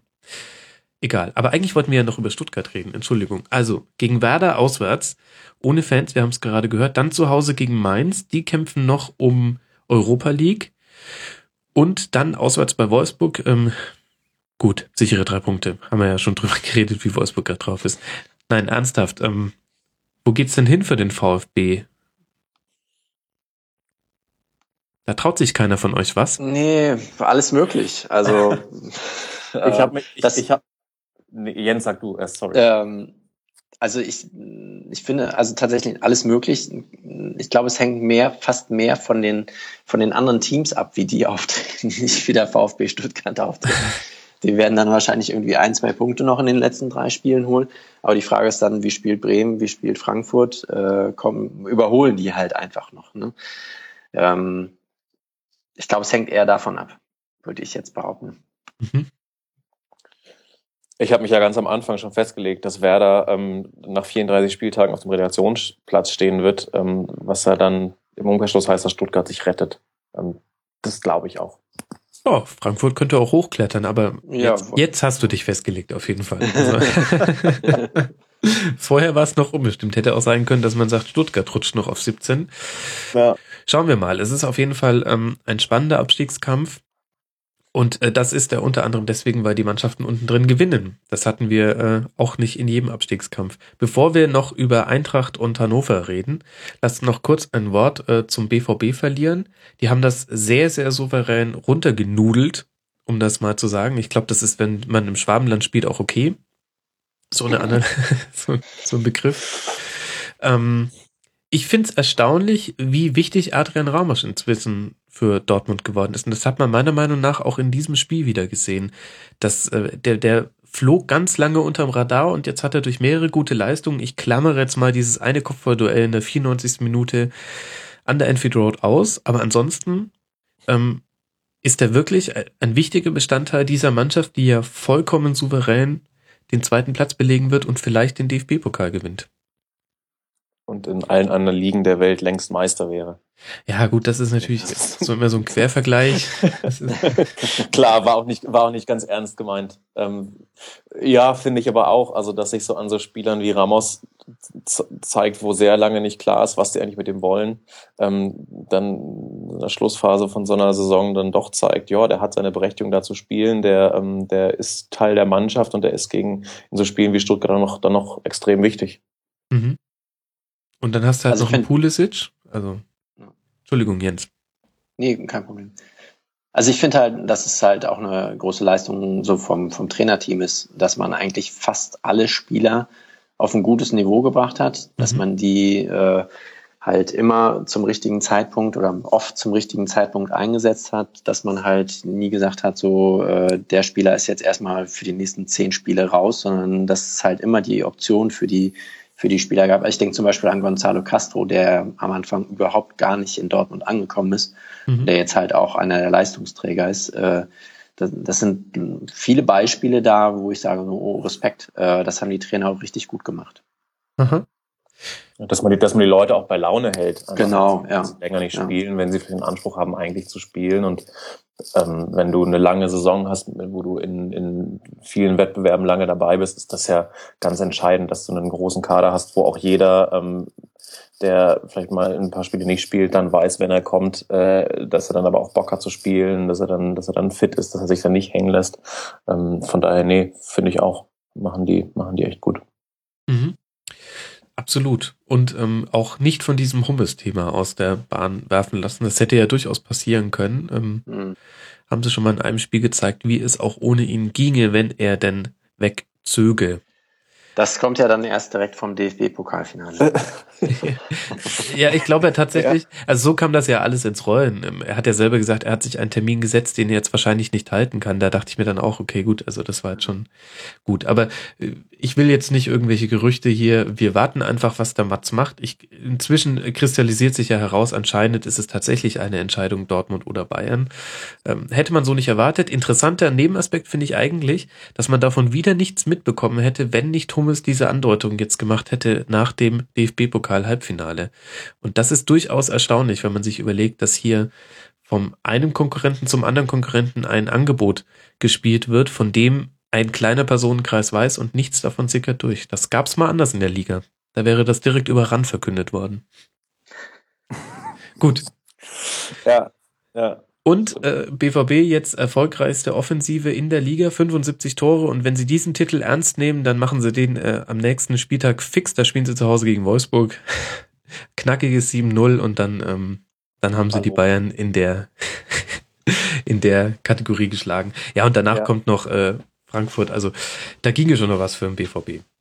Ja, aber auch wenn, wenn du jetzt sagst, ähm, beachtlich, wie sie sich von diesem Hummels-Thema nicht ablenken lassen. Also ja, ist das eine, aber auch beachtlich, wie sie über dieses, ähm, wie schnell sie dieses Liverpool-Trauma verarbeitet haben. Sowas kann, ja, ähm, sowas kann ja auch nachhaltigen Knacks geben, wenn eigentlich klar ist, die Saison in der Meisterschaft wirst du souverän Vizemeister, Pokal bist du lang dabei. Es geht eigentlich vor allem um die Europa League, weil diesen Titel hat man noch nicht und da lag man eigentlich ganz gut im Rennen. Äh, wenn dir, wenn dir das dann so, so dramatisch entrissen wird, ähm, kurz vor Schluss, das kann dir schon noch einen Knacks geben. Und ich finde, wie sie damit umgegangen sind, ähm, danach drei Spiele, drei zu null gewonnen haben, das ist auch, das musste man so auch nicht erwarten. Also machen sie echt gut. Definitiv, ja, das kann man auf jeden Fall sagen. Ähm, der DFB-Pokal ist auch längst keine ausgemachte Sache, wie das ausgeht. Die werden das spielen wir ein Europa League-Finale. Ähm, kann man mal gucken. Wahrscheinlich gibt's noch mal einen kleineren Stich, wenn dann äh, Sevilla mal wieder den Pott holt und man sich denkt, ach Mensch, es hätten wir sein können. Es hätten wir sein können. Aber so ist es halt. Ähm, äh, viele wollen der FC Sevilla sein, wenn es um die Europa League geht. Gut, wir sind jetzt schon angekommen in der, Fahr in der Zone der Tabelle, wo es richtig heiß wird, weil man sich immer mehr dem Erdkern nähert. Es geht immer weiter runter. Über Werder haben wir schon gesprochen, Platz 16, 31 Punkte und jetzt kommen die Plätze 17 und 18. Eintracht Frankfurt 30 Punkte und Hannover 96 an diesem Spieltag endgültig abgestiegen. Und warum sind sie abgestiegen?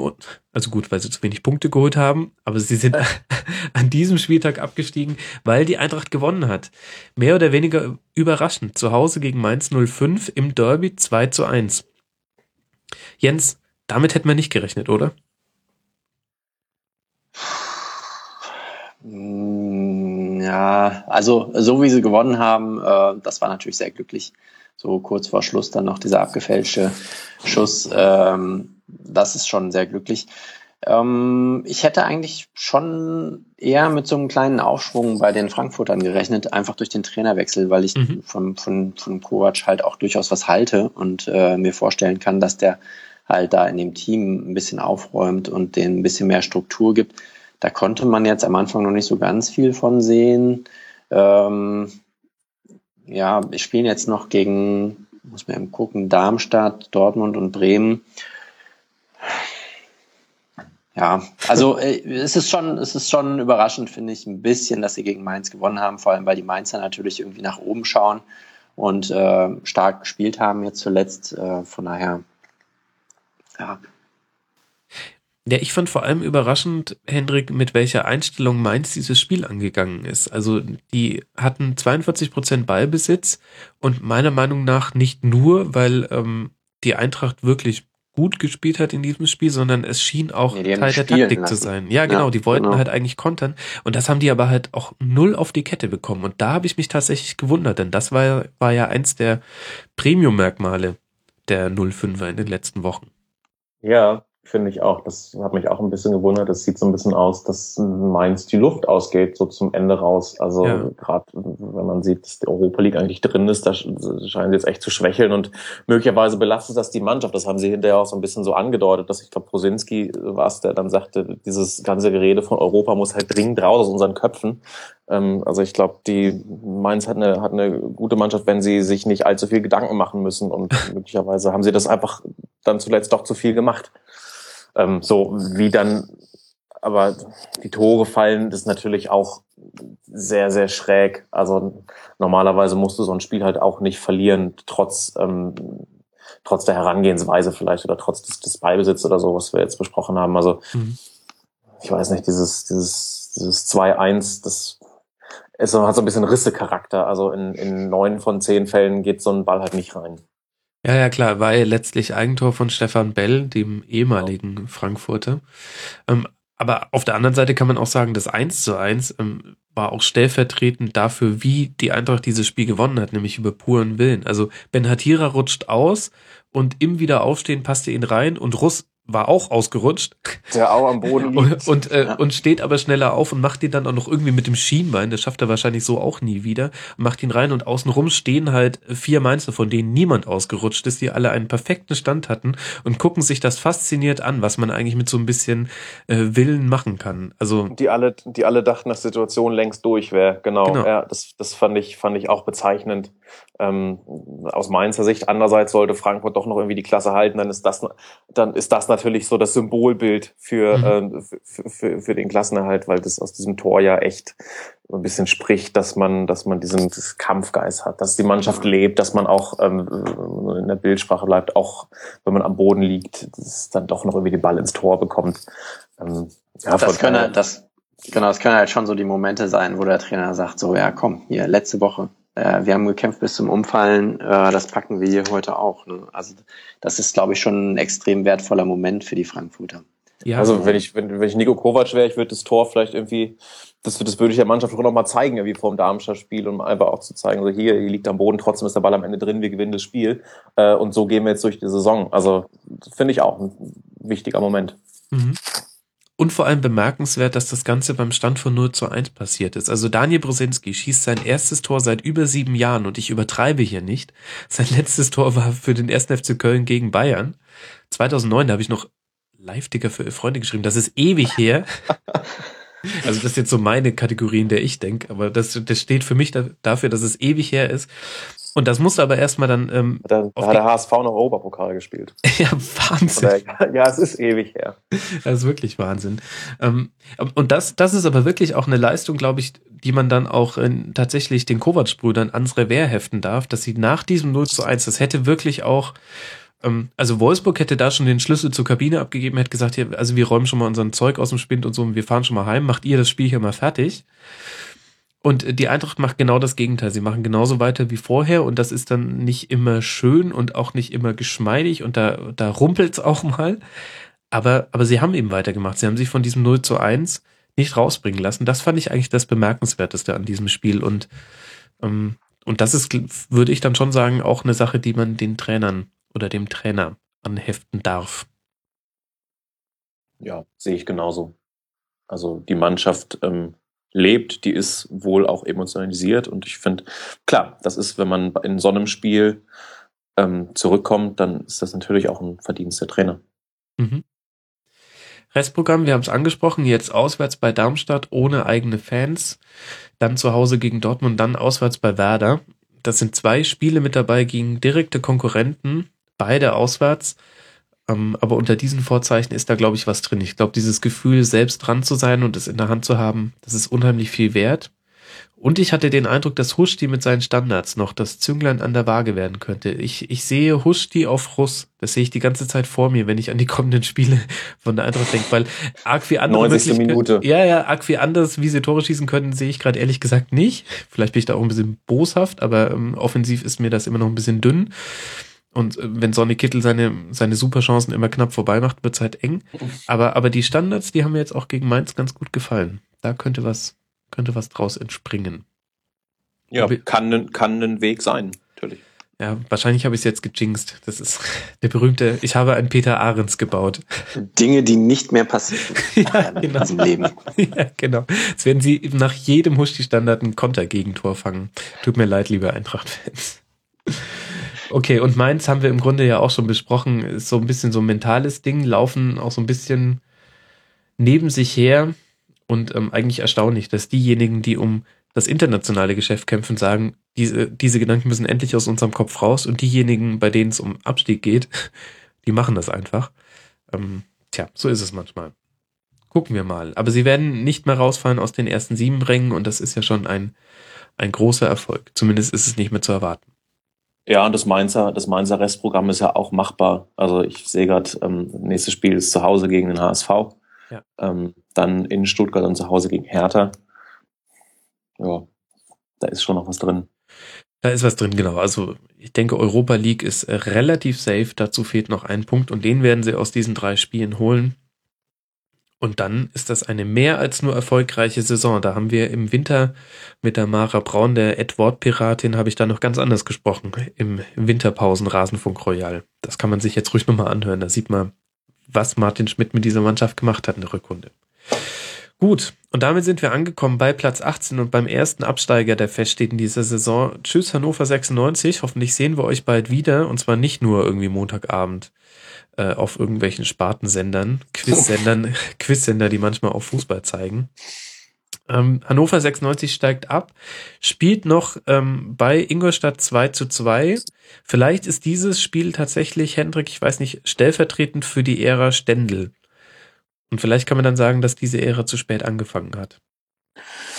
Ähm, ja, das kann man sagen. Andererseits ist es auch schwierig im Nachhinein zu verlangen, dass sie einen Nachwuchstrainer in der Situation, in der sie waren, schon zur Winterpause zum Chef hätten machen sollen. Also ja.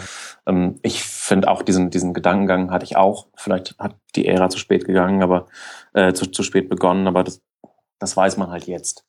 Ähm, ich finde, dass Hannover, so wie die Mannschaft zuletzt aufgetreten ist, es denen auf jeden Fall nicht bange sein muss, weil so ein paar ähm, weil es auch so ein paar Hinweise gab, dass, ähm, dass da in der Zukunft ein bisschen was geht. Also was so die jungen Leute angeht, die sie reingebracht haben, mit, mit Waldemar Anton, mit dem Saren Renbase, ähm, die jetzt in den letzten drei, drei Spielen alle irgendwie ordentlich waren.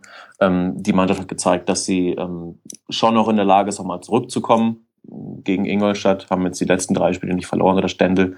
Das ist schon okay, das ist ein, das ist ein ordentlicher Abschied ähm, aus der Bundesliga und ähm, ich glaube auch, dass wir die relativ bald auch wieder in der ersten Liga sehen. Ja, wobei, da möchte ich einwerfen, ich weiß nicht, was mit Hannover 96 offensiv passiert, wenn äh, Kiyotake weggekauft wird und vielleicht noch der eine oder andere. Ich finde, es zentriert sich in der Offensive schon auch sehr auf diesen einen Spieler und die Anspielstationen, die er dann hat. In dem Spiel war Sakai sehr, sehr stark über die rechte Seite. Ja, aber das war, glaube ich, auch das erste Mal seit gefühlt Monaten, oder? Dass Sakai stark war, ja. Ja. ja, ja, er hat ja auch, glaube ich, sein erstes Saisontor gemacht. Also das definitiv, das stimmt. Äh, ja. Ähm, aber ich finde eben, dass Kiyotake wirklich der Dreh- und Angelpunkt ist, wenn bei allem, was nach vorne geht, und das kann auch so ein, ein Mosaiksteinchen gewesen sein, was zu diesem Abstieg geführt hat, denn Kiyotake war einfach in dieser Saison auch lange verletzt. Lange raus, ja. Da würde ich mir schon ein bisschen Sorgen machen, ähm, um den Wiederausstieg. Denn ob Kiyotake Aber das, das ist ja so das Standardproblem, das die Absteiger haben. Ne? Wenn man mhm. eigentlich so einen Kader hat, der durchaus erstligareif ist und wo gute Spieler dabei sind, die auch manchmal Potenzial für internationale Spiele haben, dann muss man dann gucken, wo man, wo man dann mit den Spielern bleibt. Das war ja beim HSV die letzten Spielzeiten auch so, dass dann erstmal überlegt wurde, so, oh, was ist denn eigentlich im Falle eines, eines Abstiegs? Wo bleiben denn all die Spieler? Äh, was machen wir denn? Haben die Verträge für die zweite Liga? Wie geht das weiter? Ähm, was macht man unter Raphael van der Vaart? Das ist natürlich hart. Ja. Aber was Hendrik halt schon sagte, ne, da sind halt so ein paar Spieler dabei, die, die gut eingebaut worden sind und vielleicht ähm, führt man das ja fort. Mhm. Das kann man jetzt halt schwer beurteilen, was der Trainer dann äh, in den drei Spielen, vier Spiele, wie lange ist er jetzt schon dabei? Drei Spiele. Drei, drei Spiele. Spiele. Ja. Und ungeschlagen seitdem. Was ja die nächste ja. Frage aufwirft, hält man jetzt an diesem Trainer fest? Ja, das ähm, weiß man nicht. Also der Verein positioniert sich so, dass er sagt, man wird da nach der Saison drüber sprechen. Stendel wurde ja ähm, nach dem Spiel in Ingolstadt relativ hart eigentlich darauf angesprochen und das dann immer abgewehrt mit so einem, so einem Grinsen und, und meinte, ja, gucken mal, er hat natürlich Lust auf mehr. Ähm, die Spieler, glaube ich, finden ihn auch gut, also sagen, dass er schon ähm, eine gewisse Emotionalität vermitteln kann, dass, ähm, dass, dass er brennt und die Spieler damit ansteckt. Ähm, das finde ich, das war auch zu sehen in den letzten Wochen. Mm, aber eine Mannschaft aus der zweiten Liga wieder hochzuführen und möglicherweise auch einen Neuaufbau zu moderieren, ist natürlich doch nochmal eine, eine andere, ähm, eine andere Herausforderung, als, ähm, als sich einfach nur anständig zu verabschieden. So, weil im Endeffekt der Abstieg war ja ausgemacht, als, als Stendel ins Amt, äh, ins Amt kam. Von daher ja, bin ich, bin ich auch sehr gespannt, was sie ähm, sich dann Hannover einfallen lassen. Es gibt also ein paar Kandidaten, die da genannt werden ähm, Runjajic, Lukai, Slomka. Ähm, das Interesse ist bekannt. Ja, das wird interessant. Ja, aber da muss ich jetzt mal den Grinch spielen, denn ist das nicht genau der Fehler, den man in der letzten Saison schon gemacht hat und der den, das Fundament für diesen Abstieg gelegt hat, dass man zu spät Entscheidungen getroffen hat. Man hat Fronzek, man hat Fronzek gesagt, das ist eine Sechs-Spiele-Lösung, danach setzen wir uns zusammen. Okay, damit kann ich noch halbwegs leben. Ähm, und da ging es auch bis zum letzten Spieltag, deswegen ist es wegen mir legitim, hat dann aber ganz schön lange gedauert, ähm, bis dann die Entscheidung letztlich herbeigeführt wurde. Und dann hatte man noch diese Vakanz auf der Sportdirektorposition. Und das hat letztendlich dazu geführt, dass ein Sportdirektor den Kader für die kommende Saison zusammengestellt hat, der schon wusste, er ist weg. Und der hat das Ganze für einen Trainer Mr. X gemacht, von dem er nicht wusste, wer es ist. Das ist doch genau der Fehler, den man nicht jetzt wieder machen darf. Jetzt ist der Abstieg besiegelt, jetzt müsste man doch eigentlich jetzt die Entscheidung treffen, damit jetzt dann auch der Sportdirektor zusammen mit dem Trainer der kommenden Saison ähm, den Kader zusammenstellen kann. Sonst macht man doch denselben Fehler wieder. Und es wird ja schwieriger. Ich glaube, man muss dadurch, dass man weiß, dass man eher jetzt Spieler verliert, als es einfach ist, neue Spieler dazu zu gewinnen. Deswegen muss man ja frühzeitiger auf dem Transfermarkt agieren. Man muss sich vorbereiten für einen Kiyotake-Abgang. Im besten Fall hat man dann schon mit jemandem eine Vereinbarung gemacht. Hm. Ja, ist so. Also ja. nein, nein, also das, das war ja, das, das, das, das war ja unbestritten der größte Fehler, den der Verein machen konnte, dass man eben ähm, vor dieser Saison so rumgeeiert hat, dass man mit Fronzek verlängert, obwohl eigentlich klar ist, dass es keiner für einen Neuaufbau ist, dass man Dufner den Kader hat zusammenstellen lassen, obwohl klar ist, er ist halt weg und Vertrauen in ihn gibt's eigentlich auch nicht mehr und der Kader war dann ja auch entsprechend. Von daher, ähm, nein, das stimmt schon, da, da müssen jetzt die Weichen gestellt werden und da muss der Verein auch aus seiner, ähm, aus seiner Vergangenheit lernen. Ja, ich bin gespannt, ob sie es tun. Ich meine, man hat jetzt schon rausbekommen, dass jetzt Martin Kind jetzt nicht derjenige ist, der sagt, so, ähm, äh, Karten auf den Tisch, ich fälle jetzt äh, eine Entscheidung lieber zu schnell als zu langsam. Aber da sehe ich ähm, in dieser Saison ein Problem. Und es ist ja wirklich egal. Also selbst wenn sie sich gegen Stendel entscheiden würden, dann fände er das vielleicht persönlich doof, aber was soll ihnen noch passieren? Sie sind Tabellen 18. Sie werden jetzt die Tasmania Berlin-Rekorde nicht im Negativen brechen. Das ist ja das, über das wir vor Stendel geredet haben. Sie spielen jetzt noch gegen Schalke, gegen Hoffenheim, gegen Bayern. Da erwartet jetzt auch ehrlich gesagt keiner neuen Punkte. Also im Grunde, ja, ihr lacht, aber im Grunde, ich würde jetzt erwarten, als Hannover-Fan würde ich von meinem Verein erwarten, dass jetzt in dieser Woche da eine Entscheidung fällt. Eine Ansage gemacht wird, wer der Trainer für die neue Saison ist. Ja. Genau. Man hatte, selbst wenn man mit anderen Kandidaten gesprochen hat, dann wird man da ja auch schon ähm, erste Schritte eingeleitet haben. Das müsste jetzt eigentlich passieren und dann auch möglichst schnell wirklich schon gucken, wie soll unser Kader für die nächste Saison aussehen, denn das wird eine echte Mammutaufgabe. Ähm, denn das ist nicht alles Gold, was da glänzt im Hannover 96 Kader. Das haben wir eindrucksvoll bewiesen bekommen. Und die Umbruchstimmung, die Thomas Schaaf erzeugt hat, hat er mit Hugo Almeida erzeugt. Die hat genau acht Minuten gehalten. in der Rückrunde. Ja, das muss man sich mal vor Augen führen. Die hatten tatsächlich mal ganz kurz so eine Aufbruchsstimmung. Ähm, aber die hat halt wirklich nur acht Minuten gehalten. Bis zum ersten Almeida-Schuss. Dann haben wir gesehen, ah cool, er hat noch seinen linken Fuß. Und, und, und dann haben sie es 0-1 gefangen zu Hause. Und dann hat man gesehen, ah Mist, aber Almeida hat leider sonst nichts. Der hatte immer noch nur seinen linken Fuß. Der hat auch nur seinen linken Fuß, der war nicht fit und natürlich ähm, ja. hat Scharf gehofft, dass es in dieser alten Kombination Scharf-Almeida, dass, ähm, dass es dann plötzlich wieder so funktioniert, wie es halt früher in Bremen funktioniert hat, aber das war natürlich ein bisschen einfach gedacht. Ähm, ja, und die, ich weiß gar nicht, ob diese Aufbruchstimmung von Scharf selbst erzeugt war. Ich finde, wenn man so seine Auftritte erlebt hat, ist es... Nee, eigentlich nicht. Dann also eher diese, nicht so. Diese, diese Stimmung kam, glaube ich, auch eher von außen rum, dass ja. halt so der, der Wille und der Wunsch da war, ja Mensch, jetzt haben wir den Schaf, jetzt, jetzt, das ist der, das ist der Wunschtrainer von, von Kind, jetzt wird alles gut. Aber es gab ja auch bei den Maßnahmen, die Schaf getroffen hat, war ja wenig, wo man, ähm, wo man eine Aufbruchstimmung daraus hätte ableiten können. Das, das, das, war, das war ja einfach nichts. So, und das hat dann gegen Darmstadt irgendwie acht Minuten funktioniert, wo sie dann das Tor gemacht haben, wo du dann echt im Stadion sitzt und denkst, ach krass, jetzt geht hier alles auf, was die, ähm, was die in der Winterpause gemacht haben. Ja, aber dann, das war es dann halt auch. Ja, 1 zu 2. Gut. Ingolstadt fällt ein bisschen schwer zu bewerten, dadurch, dass einfach ähm, ab der 20. Minute zu zehnt rote Karte gegen Bregerie so ein bisschen schwierig dann zu sagen. Ähm, man kann den Hut davor ziehen, dass sie noch 2-1 geführt haben und letztlich ist es aber auch egal und dafür muss man den viel größeren Hut ziehen. 40 Punkte, Klassenerhalt geschafft und das am 31. Spieltag als Aufsteiger, nur nochmal als Erinnerung für alle. Ähm, gute Leistung, hängt viel mit dem Namen Hasenhüttel zusammen und um den Namen wird jetzt auch viel spekuliert bin ja auch gespannt, was jetzt in den nächsten Wochen passiert. Ja. Und ihr auch. Ich, ähm, tut mir leid, ich, ich stelle immer so Nicht-Fragen, wenn, ich, wenn ich eine eigene ja, Meinung habe. Nein. doch, doch. Ähm, ja, klar, sehr gespannt. Also gerade auch vor dem Hintergrund ähm, RB, dass es da ja wohl auch schon Treffen gab. Mhm. Ähm, ja, und Hasenhüttel wie Weinziel, so ein Trainer, die sich echt, ähm, sich echt einen Namen gemacht haben in der Bundesliga und interessant sind für, ähm, für Vereine, die höhere Ansprüche haben, als einfach nur in der Klasse zu bleiben. Mhm. Ich glaube ehrlich gesagt, dass bei diesen Teams, Ingolstadt und Augsburg, gehen wir einfach mal davon aus, dass beide ihren Trainer verlieren, egal ob es dann so kommt oder auch nicht. Da bin ich dann sehr gespannt, wie die diese Planstelle nachbesetzen. Ich glaube, daran kann man dann ablesen, ob dieser Trend, den wir jetzt gerade auf den Trainerpositionen erleben, dass man eben viele aus dem Nachwuchsbereich holt oder viele junge Trainer, ähm, dass man sehr, sehr auf Spielkonzepte achtet und weniger auf Namen. Also nur mal als Beispiel vorhin, als wir über Hannover 96 Kandidaten geredet haben, äh, schoss mir noch durch den Kopf, dass Peter Neururer da ja ganz kurz vorm Unterschreiben war.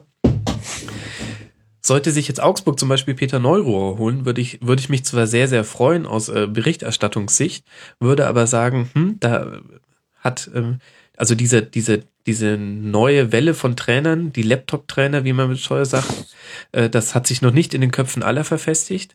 Und sollten Sie aber jemanden holen, bei dem ich erstmal wieder googeln muss, was der vorher gemacht hat, dann, dann, dann führen Sie Ihren Weg fort. Und dann hat sich dahingehend auch wirklich was verändert, wenn man mal überlegt, wie vor ein paar Jahren noch Trainer geholt wurden. Gerade bei so kleineren Vereinen. Bin ich gespannt. Ja klar, da wurde halt geschaut, wer auf dem Karussell sitzt. Ja. Und äh, dann irgendwie zugegriffen. Ja, also Ja, das waren aber auch nur fünf auf dem Karussell. Jetzt Das- äh, ist das ein ganzes Förderband und die Hälfte der Namen kennt man nicht. ja, Ja, das, das, das, das stimmt. Also ich finde das auch eine spannende Frage, wie es dann bei solchen Clubs weitergeht, die ja sehr stark ähm, von ihrem Trainer abhängen und, und, und deren Aufschwung ja auch sehr stark mit den Trainern ähm, in Verbindung gebracht wird. Ähm, was dann Ingolstadt macht, wenn Hasenhüttel wirklich, äh, möglicherweise weg ist und was, ähm, was Augsburg macht, wenn Weinzell weg ist. Mhm. Apropos Mannschaften, die von ihrem Trainer abhängen. Jetzt können wir doch endlich mal über Schalke gegen Leverkusen reden, oder Jens? Juhu! ja, ich, ich wundere mich, Ja, dass klar, es gerne. kein ernst gemeintes Juhu ist. Äh, Was für ein Spiel. Wieso? Dann natürlich ist das- Samstagabend das Top-Spiel. Ist doch nur legitim, dass wir über den Schalker Trainer sprechen.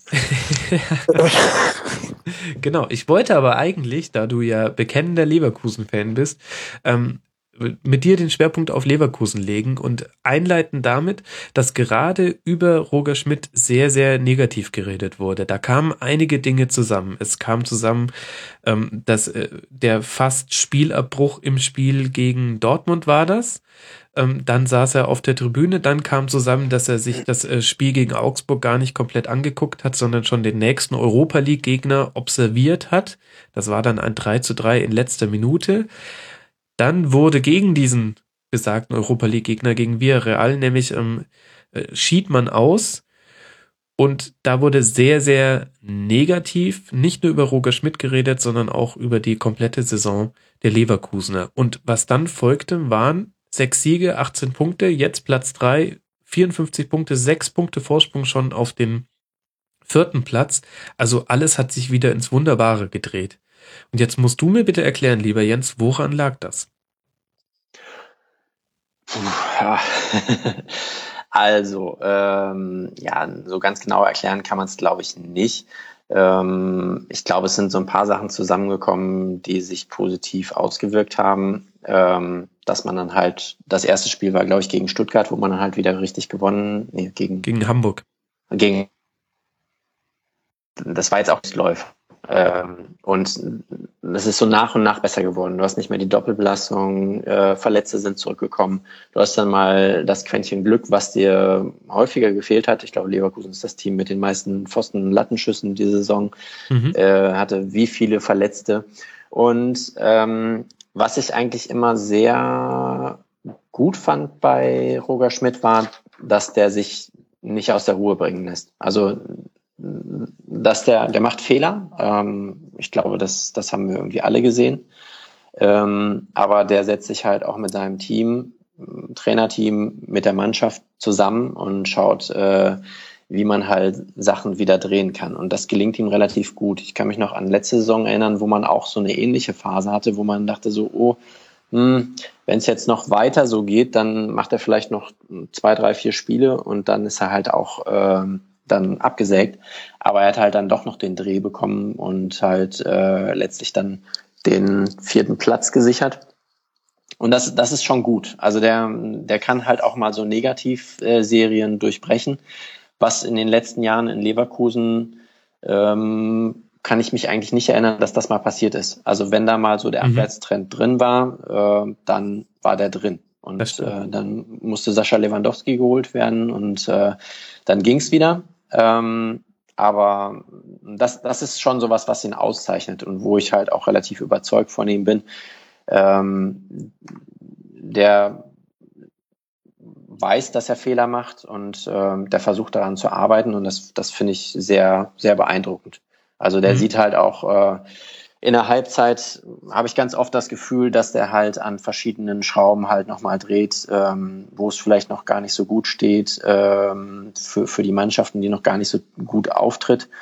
Ähm, und der dreht dann halt hier und da an der und der Schraube und äh, dann läuft es besser.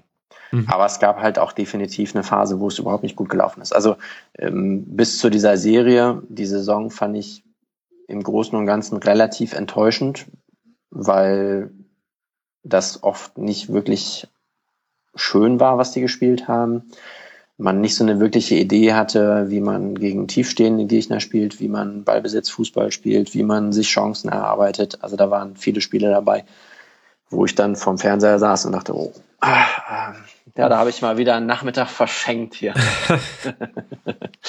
ja, aber ähm, klar, also die, die, man kann, glaube ich, solche Serien nicht immer hundertprozentig erklären, aber ich glaube, viele Punkte, die halt vorher so mit reingespielt haben, wie ne, Glück, äh, wie Verletzte, wie keine Ahnung was, jetzt passt halt dann doch irgendwie zusammen, ein bisschen drehen, ähm, das kann es dann halt schon sein. Mhm.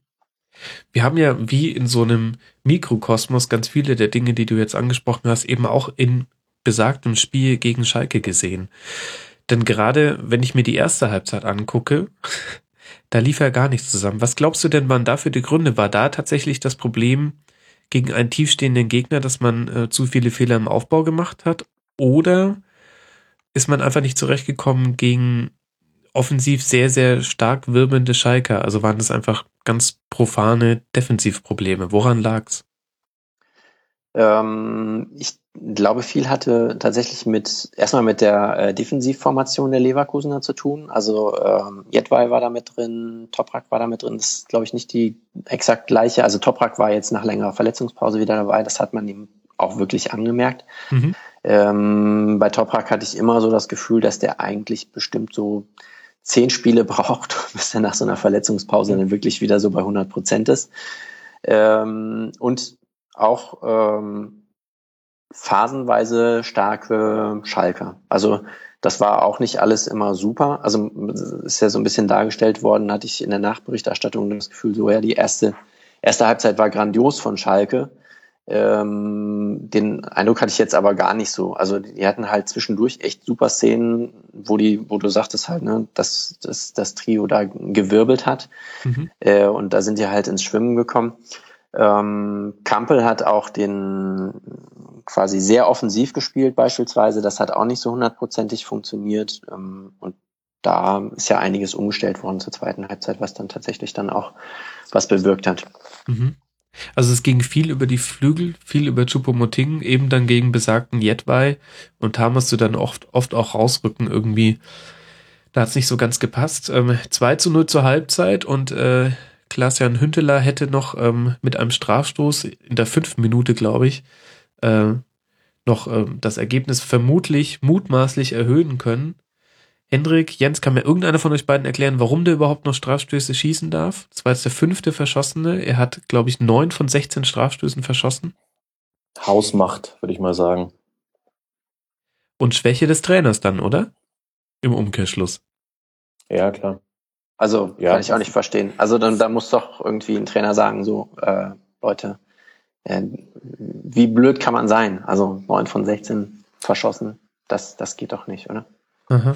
Ja, da, da, da muss man mal einhaken. Ich finde, ähm, aber ich würde noch, noch mal ganz gerne in diesem Spiel auf die Torhüterleistung zu sprechen kommen, weil ähm, wenn wir uns fragen, woran liegt es, dass äh, Schalke das noch vergeigt und Leverkusen das dreht, dann liegt es natürlich auch an den Torwartleistungen, die ähm, ähm, wo, wo Leno einen sehr, sehr guten Tag hatte, nicht nur wegen des Elfmeters, äh, mhm. den er hält, sondern auch ein paar andere Paraden. Also ganz starkes Spiel. Und Fährmann, der ja, den ich eigentlich für einen, für einen sehr, sehr guten Torwart halte, ähm, dann mit zwei Patzern, die er sonst ähm, auch nicht auch nicht in einem Spiel zusammen unterbringt. Also sagt ja auch selbst, er nimmt das auf seine Kappe mit diesem, ähm, mit diesem Ding vor dem 1 zu 2 war das, glaube ich, dieser Abwurf und das 2 zu 2, den er, genau, das 2 zu 2, den er sich ja ähm, quasi selbst reinwirft. Ähm, das sind dann, fällt dann natürlich so ein bisschen unter dieses, unter dieses, äh, unter dieses Feld Glück. Ähm, aber das, das spielt dann halt auch mal rein und die Torhüterleistungen waren da auch ganz massiv mit entscheidend für diesen Spielverlauf. Mhm. Womit wir zur zweiten Halbzeit quasi schon übergeleitet hätten. Was hat denn äh, Roger Schmidt bei Leverkusen verändert, Jens? Du hast es schon kurz angedeutet zur zweiten Halbzeit. Ja, äh, Kiesling ist halt vorne mit reingekommen, der halt dann erstmal echt äh, an Spielstationen dann aus, der da Bälle sichern kann. Ähm, und Kampel ist halt äh, auf die Sechs gegangen, hat mit Aranguis zusammengespielt. Vorne ist halt ein bisschen gewechselt worden. Ähm, Brandt und Bellarabi haben wieder in ihrer gewohnten, in ihrem gewohnten Wechsel einfach gespielt. Mhm. Und ähm, da ist dann ist es ganz anders gelaufen. Also da, da kommt dann halt auch sowas, dass dann halt mal dieser Schuss halt reingeht von Brandt, der geht durch die Beine von Fährmann. Äh, ähm, dann nur, ich glaube, zwei Minuten später dann dieses, dieses, also das war ja kein richtiger Schuss, also was, was der Bellarabi da aufs Tor gebracht mhm. hat, den sich denn der Fährmann halt tatsächlich dann auch selber reinlegt. Ähm, und dann hast du halt so ein Momentum, ne? Also äh, die waren, die waren super aggressiv, ähm, super schnell kombiniert, über Außen gespielt. Ähm, in, in der Zeit waren, glaube ich, auch nochmal zwei Pfosten und Lattenschüsse. Ähm, also da hätte es jetzt auch durchaus irgendwie 2-5 dann nach 65 Minuten oder so stehen können. Mhm. Allein Aranguiz zweimal ans Aluminium.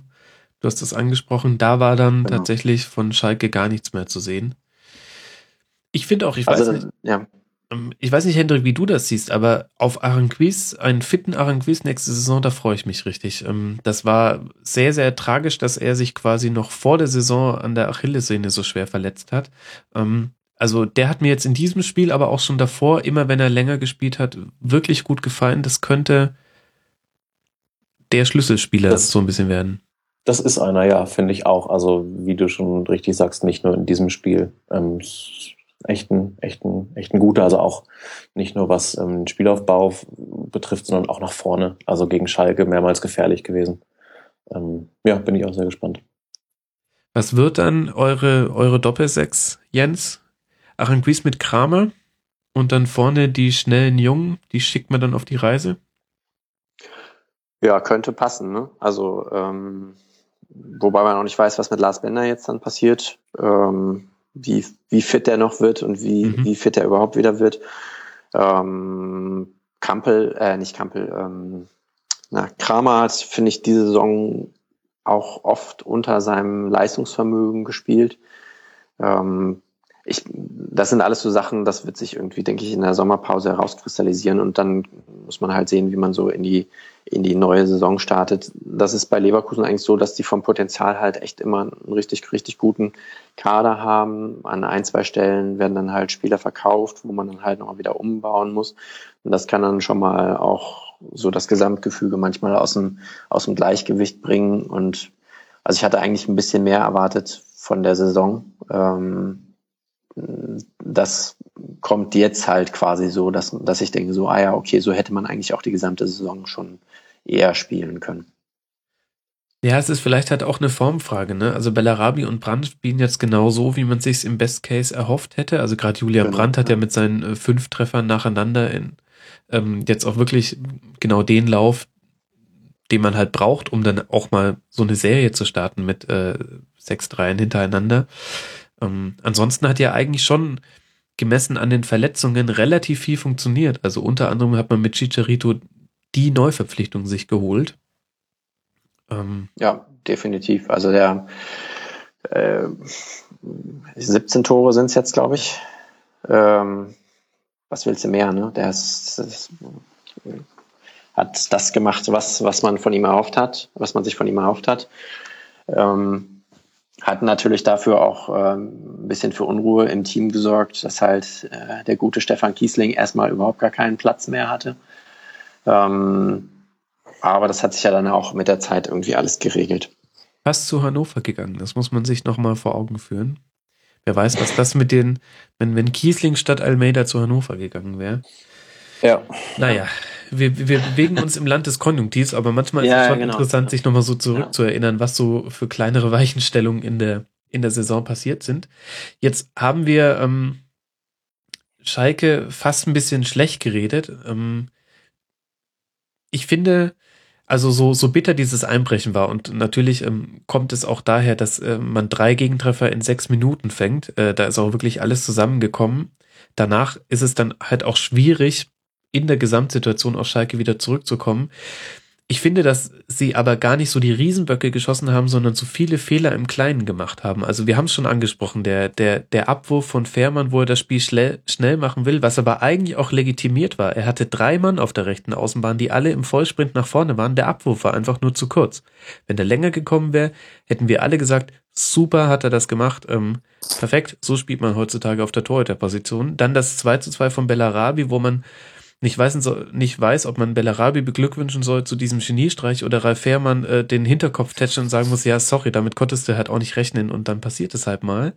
Und beim, beim 3 zu 2 von Chicharito, das war ein hervorragend vorgetragener Konter, bei dem aber auch der sehr, sehr junge Sané, wie wir wissen, genau die falsche Entscheidung trifft. Er versucht, Hernandez äh, abseits zu stellen und hätte aber stattdessen mit dem, dem Pass antizipieren und mitlaufen sollen. So hat er dann aus relativ spitzen Winkel ähm, unbedrängt die Einschussmöglichkeit, die er bedrängt vermutlich sehr, sehr viel schwerer nur hätte machen können. Also es waren auch wirklich so kleine Dinge, die sich so aufsummiert haben auf Schalker Seite. Wie bewerten wir denn jetzt deren Auftritt?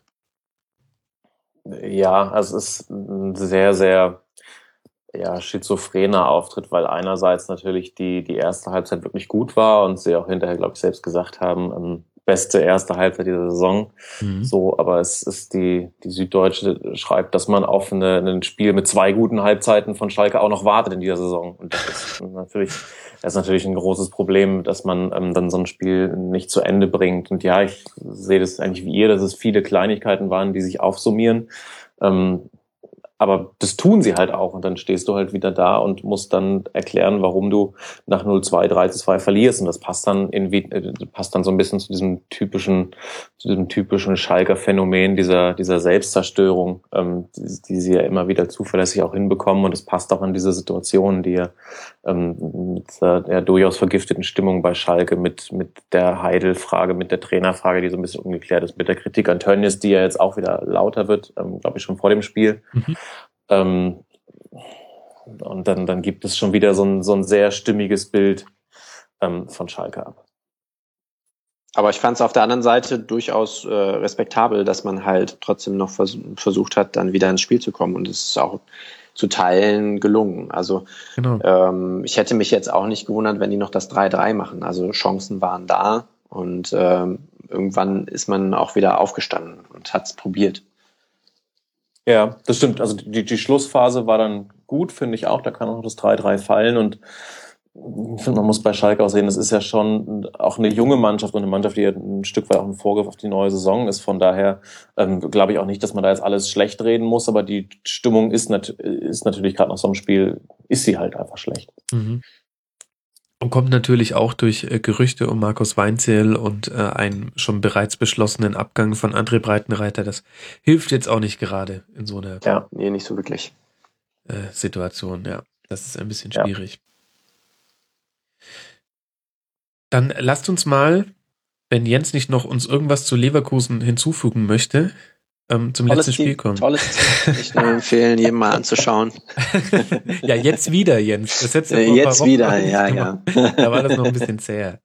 Also das genau. wir Real war schon bitter. Wir werden im Detail über Leverkusen, ähm, das äh, besprechen wir dann nochmal im Rasenfunk Royal, ähm, da werden wir dann die komplette Saison einordnen. Aber jetzt sieht's ja wirklich hervorragend aus. Sechs Punkte vor, fünf Punkte Vorsprung auf Hertha BC auf dem vierten Tabellenplatz. Das heißt, die sichere Champions League Qualifikation könnte jetzt schon sehr bald ähm, ähm, ins Regal gestellt werden. Und dann ist ein Haken hinter dieser Saison. Und warum hat die Hertha fünf Punkte Rückstand? Weil sie zu Hause verloren haben gegen den FC Bayern. Und irgendwie ist es ich glaube, für alle Beteiligten auf diesem Platz war es irgendwie äh, ein komisches Spiel und ein, eine komische Woche. Hertha mit einer merkwürdigen A-Taktik. Es wurde angekündigt, dass sie ihre A-Taktik gegen Dortmund auspacken im Halbfinale. Mm, Dann hätte ich doch gern nochmal die B-Taktik gesehen, sage ich jetzt mal ein bisschen äh, boshaft, ehrlich gesagt. Ähm, und jetzt dann gegen die Bayern, die mit dem Toastbrot in der Abwehr antreten, Sadataski und Benatja, also auch viel durchrotieren, die irgendwie schon auch zur Hälfte im Kopf ähm, schon gegen Atletico das Halbfinale spielen. Nur Vidal war wirklich äh, zu 100 Prozent wieder da. Ich weiß nicht, wie es euch beiden geht, aber ich äh, finde dieses Spiel ist auch wirklich schwierig einzuschätzen. Da kann man eigentlich auch einen gleichen Haken hintermachen. Ja, irgendwie komisch.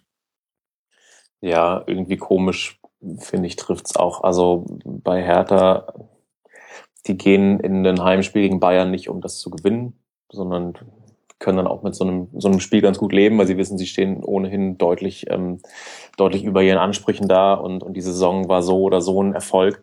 Ähm, und Bayern, die sind, glaube ich, mit mehr als nur, ähm, in, ich weiß nicht, wie du es gerade formuliert hast, im Hinterkopf äh, schon, schon beim Spiel gegen Madrid, sondern schon ähm, für die ging es für die ging es halt darum, dass für die ging es halt darum, das Spiel gegen Hertha ähm, souverän runterzuspielen. Und sie sind aber auch sehr froh, ähm, noch nicht Meister geworden zu sein, dass du, dass du jetzt nicht nach dem Spiel gegen Hertha noch irgendwie feiern musst, sondern dass du direkt auf, auf Atletico umschalten kannst. Ähm, ja, und die Bundesliga, die spielen sie halt so runter. Also ich finde die, die Bayern-Spiele zuletzt in der Bundesliga schon sehr, ähm, ja, irgendwie sehr ermüdend. Also die, die, die, Mhm. die, die, die, die, spielen es halt so runter. Sie wissen, Meister werden sie eh. Ähm, und, und das Pokalfinale ist noch ein bisschen hin. Also da geht der Blick auf die Champions League. Und das ist ja, das ist ja auch legitim und nachvollziehbar. Ähm, aber schön anzuschauen ist es dann halt nicht. Ähm, abgesehen von so Toren wie Costa hat dann zum 2-0, das war natürlich sehr hübsch gemacht. Mhm. Das kann man sagen. Das ähm, 1 zu 0 ein bisschen glücklich, aber auch kein Zufall, dass es Vidal schießt. Ja, man hat auch so ein bisschen so eine Genervtheit gemerkt. Ich finde aber auf beiden Seiten. Also Thomas Müller hat ähm, in den Interviews nach dem Spiel gesagt, äh, das ist jetzt auch seit Wochen so wie gewinnen und dann müssen wir uns hier hinstellen und dafür rechtfertigen, dass wir gewonnen haben. Und dann ist er einfach äh, von dann gezogen mit seinen äh, muskellosen Beinen. Äh, und, und auf der anderen Seite, die, die äh, Berliner waren auch so ein bisschen so, ja, was wollt ihr denn? Wir haben jetzt alles reingehauen und ähm, wir waren auch in dem Spiel nicht so schlecht. Also erstmals seit 2007, Klammer auf, what the fuck, Klammer zu, äh, hat ähm, gab es eine erste Halbzeit mit mehr Schüsse für den Gegner als für die Bayern. Das muss man sich auch mal vor Augen führen. Da hat Daniel Brosinski noch kein Tor geschossen. Der Bundesliga. So lange ist das schon her. 2007, das ist Wahnsinn. Hast du nicht damals noch den Elf Freunde Live-Ticker? nee, damals tatsächlich noch nicht. Es hat 2008 angefangen. Damals, Ah, okay. äh, äh, damals haben wir alle noch Jürgen Klinsmann gehuldigt, der uns äh, das äh, Sommermärchen beschert hat. Äh, Das waren eh noch komplett andere Zeiten damals. Mein Gott, 2007. Man ist auch, man ist auch tatsächlich schon alt, so bitter es ist. Daniel Pranic. Egal. Also ähm, Hertha hat ja auch nicht, äh, hat ja auch nicht äh, schlecht gespielt. Letztlich ging das aber irgendwie schon auch so okay.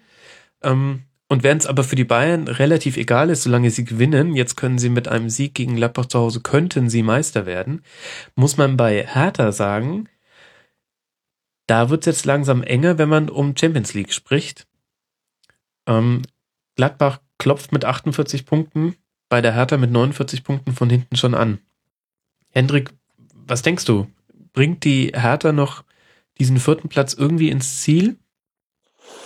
Ähm, wenn ich oder wenn wir mal auf das schauen, was wir über Gladbach gesagt haben, dann fürchte ich nicht. Also Mhm. ich habe so ein bisschen das Gefühl, dass denen halt auch die Luft ausgeht, dass sie ähm, äh, ist halt auch schwierig, wenn du mit dem Anspruch in die Saison gehst, nicht abzusteigen, dann stehst du plötzlich auf den Champions League Plätzen. Ähm, ja, welchen Anspruch willst du dann formulieren? Du kannst halt auch schlecht sagen, jetzt jetzt wollen wir aber auch äh, Dritter oder Vierter werden, weil du natürlich auch immer noch froh bist, diesen Abstand nach unten zu haben. Von daher, ja, schwierige Situation für Hertha. Ähm, ich kann mir vorstellen, dass sie ähm, diesen vierten Platz nicht mehr erfolgreich verteidigen werden und dann kannst du trotzdem sagen, erfolgreiche Saison. Ja, das definitiv. Vielleicht wäre es ja auch gar nicht so schlecht, in Anführungszeichen nur Europa League statt gleich Champions League. Ja, Das ist aber so ein bisschen so ein Dovi-Argument, merke ich gerade. Warum sollte es denn besser sein, in der Europa League zu spielen? Es ist genau dieselbe Belastung, nur dass man nach, in die Ukraine fliegt und nicht äh, nach England. Nee, das können wir streichen. Eigentlich nicht, oder? Eigentlich ist es nur schade. Ja, das kann man natürlich auch immer hinterher dann wieder sagen, von wegen die Mannschaft ist auch noch nicht bereit für die Champions League und so weiter und so fort. Aber doch, ich glaube schon, wenn du auch als Profi, wenn du auf einem Champions League Platz stehst, dann willst du auch Champions League spielen. glaube ich auch.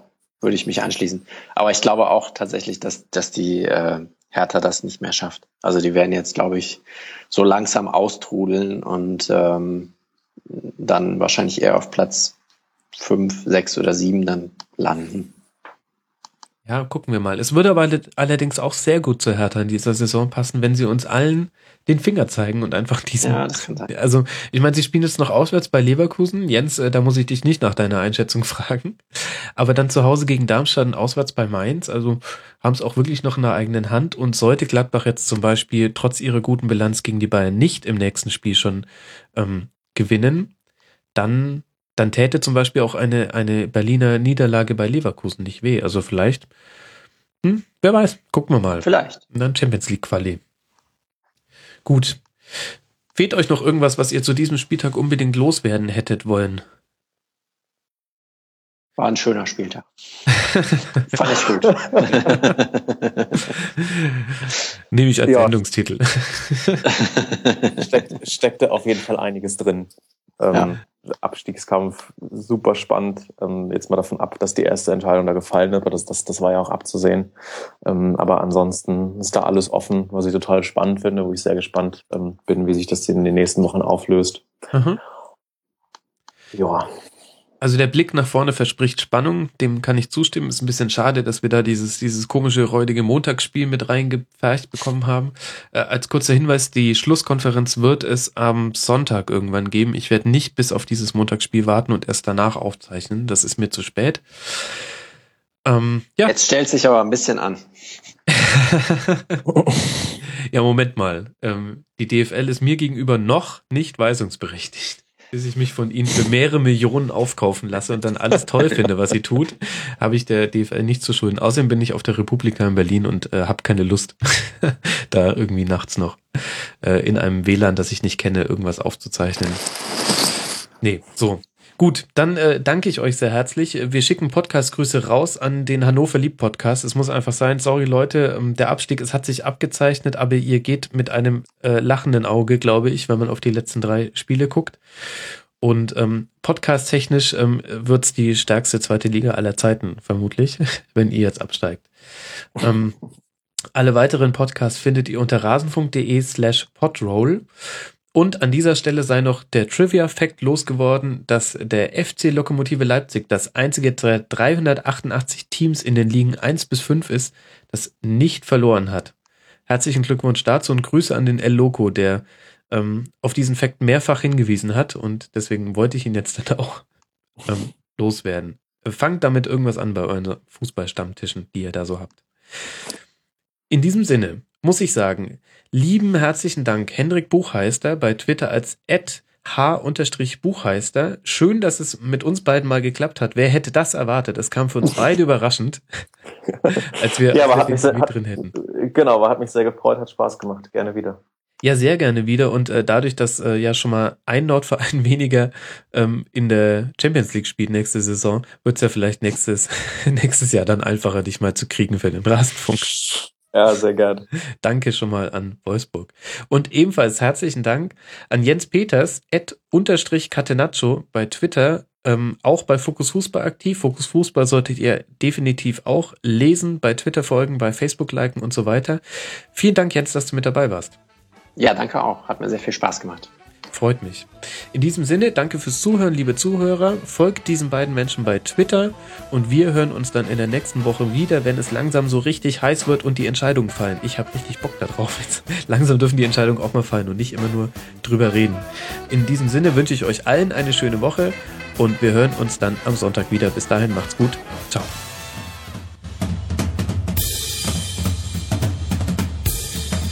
Das war die Rasenfunk-Schlusskonferenz.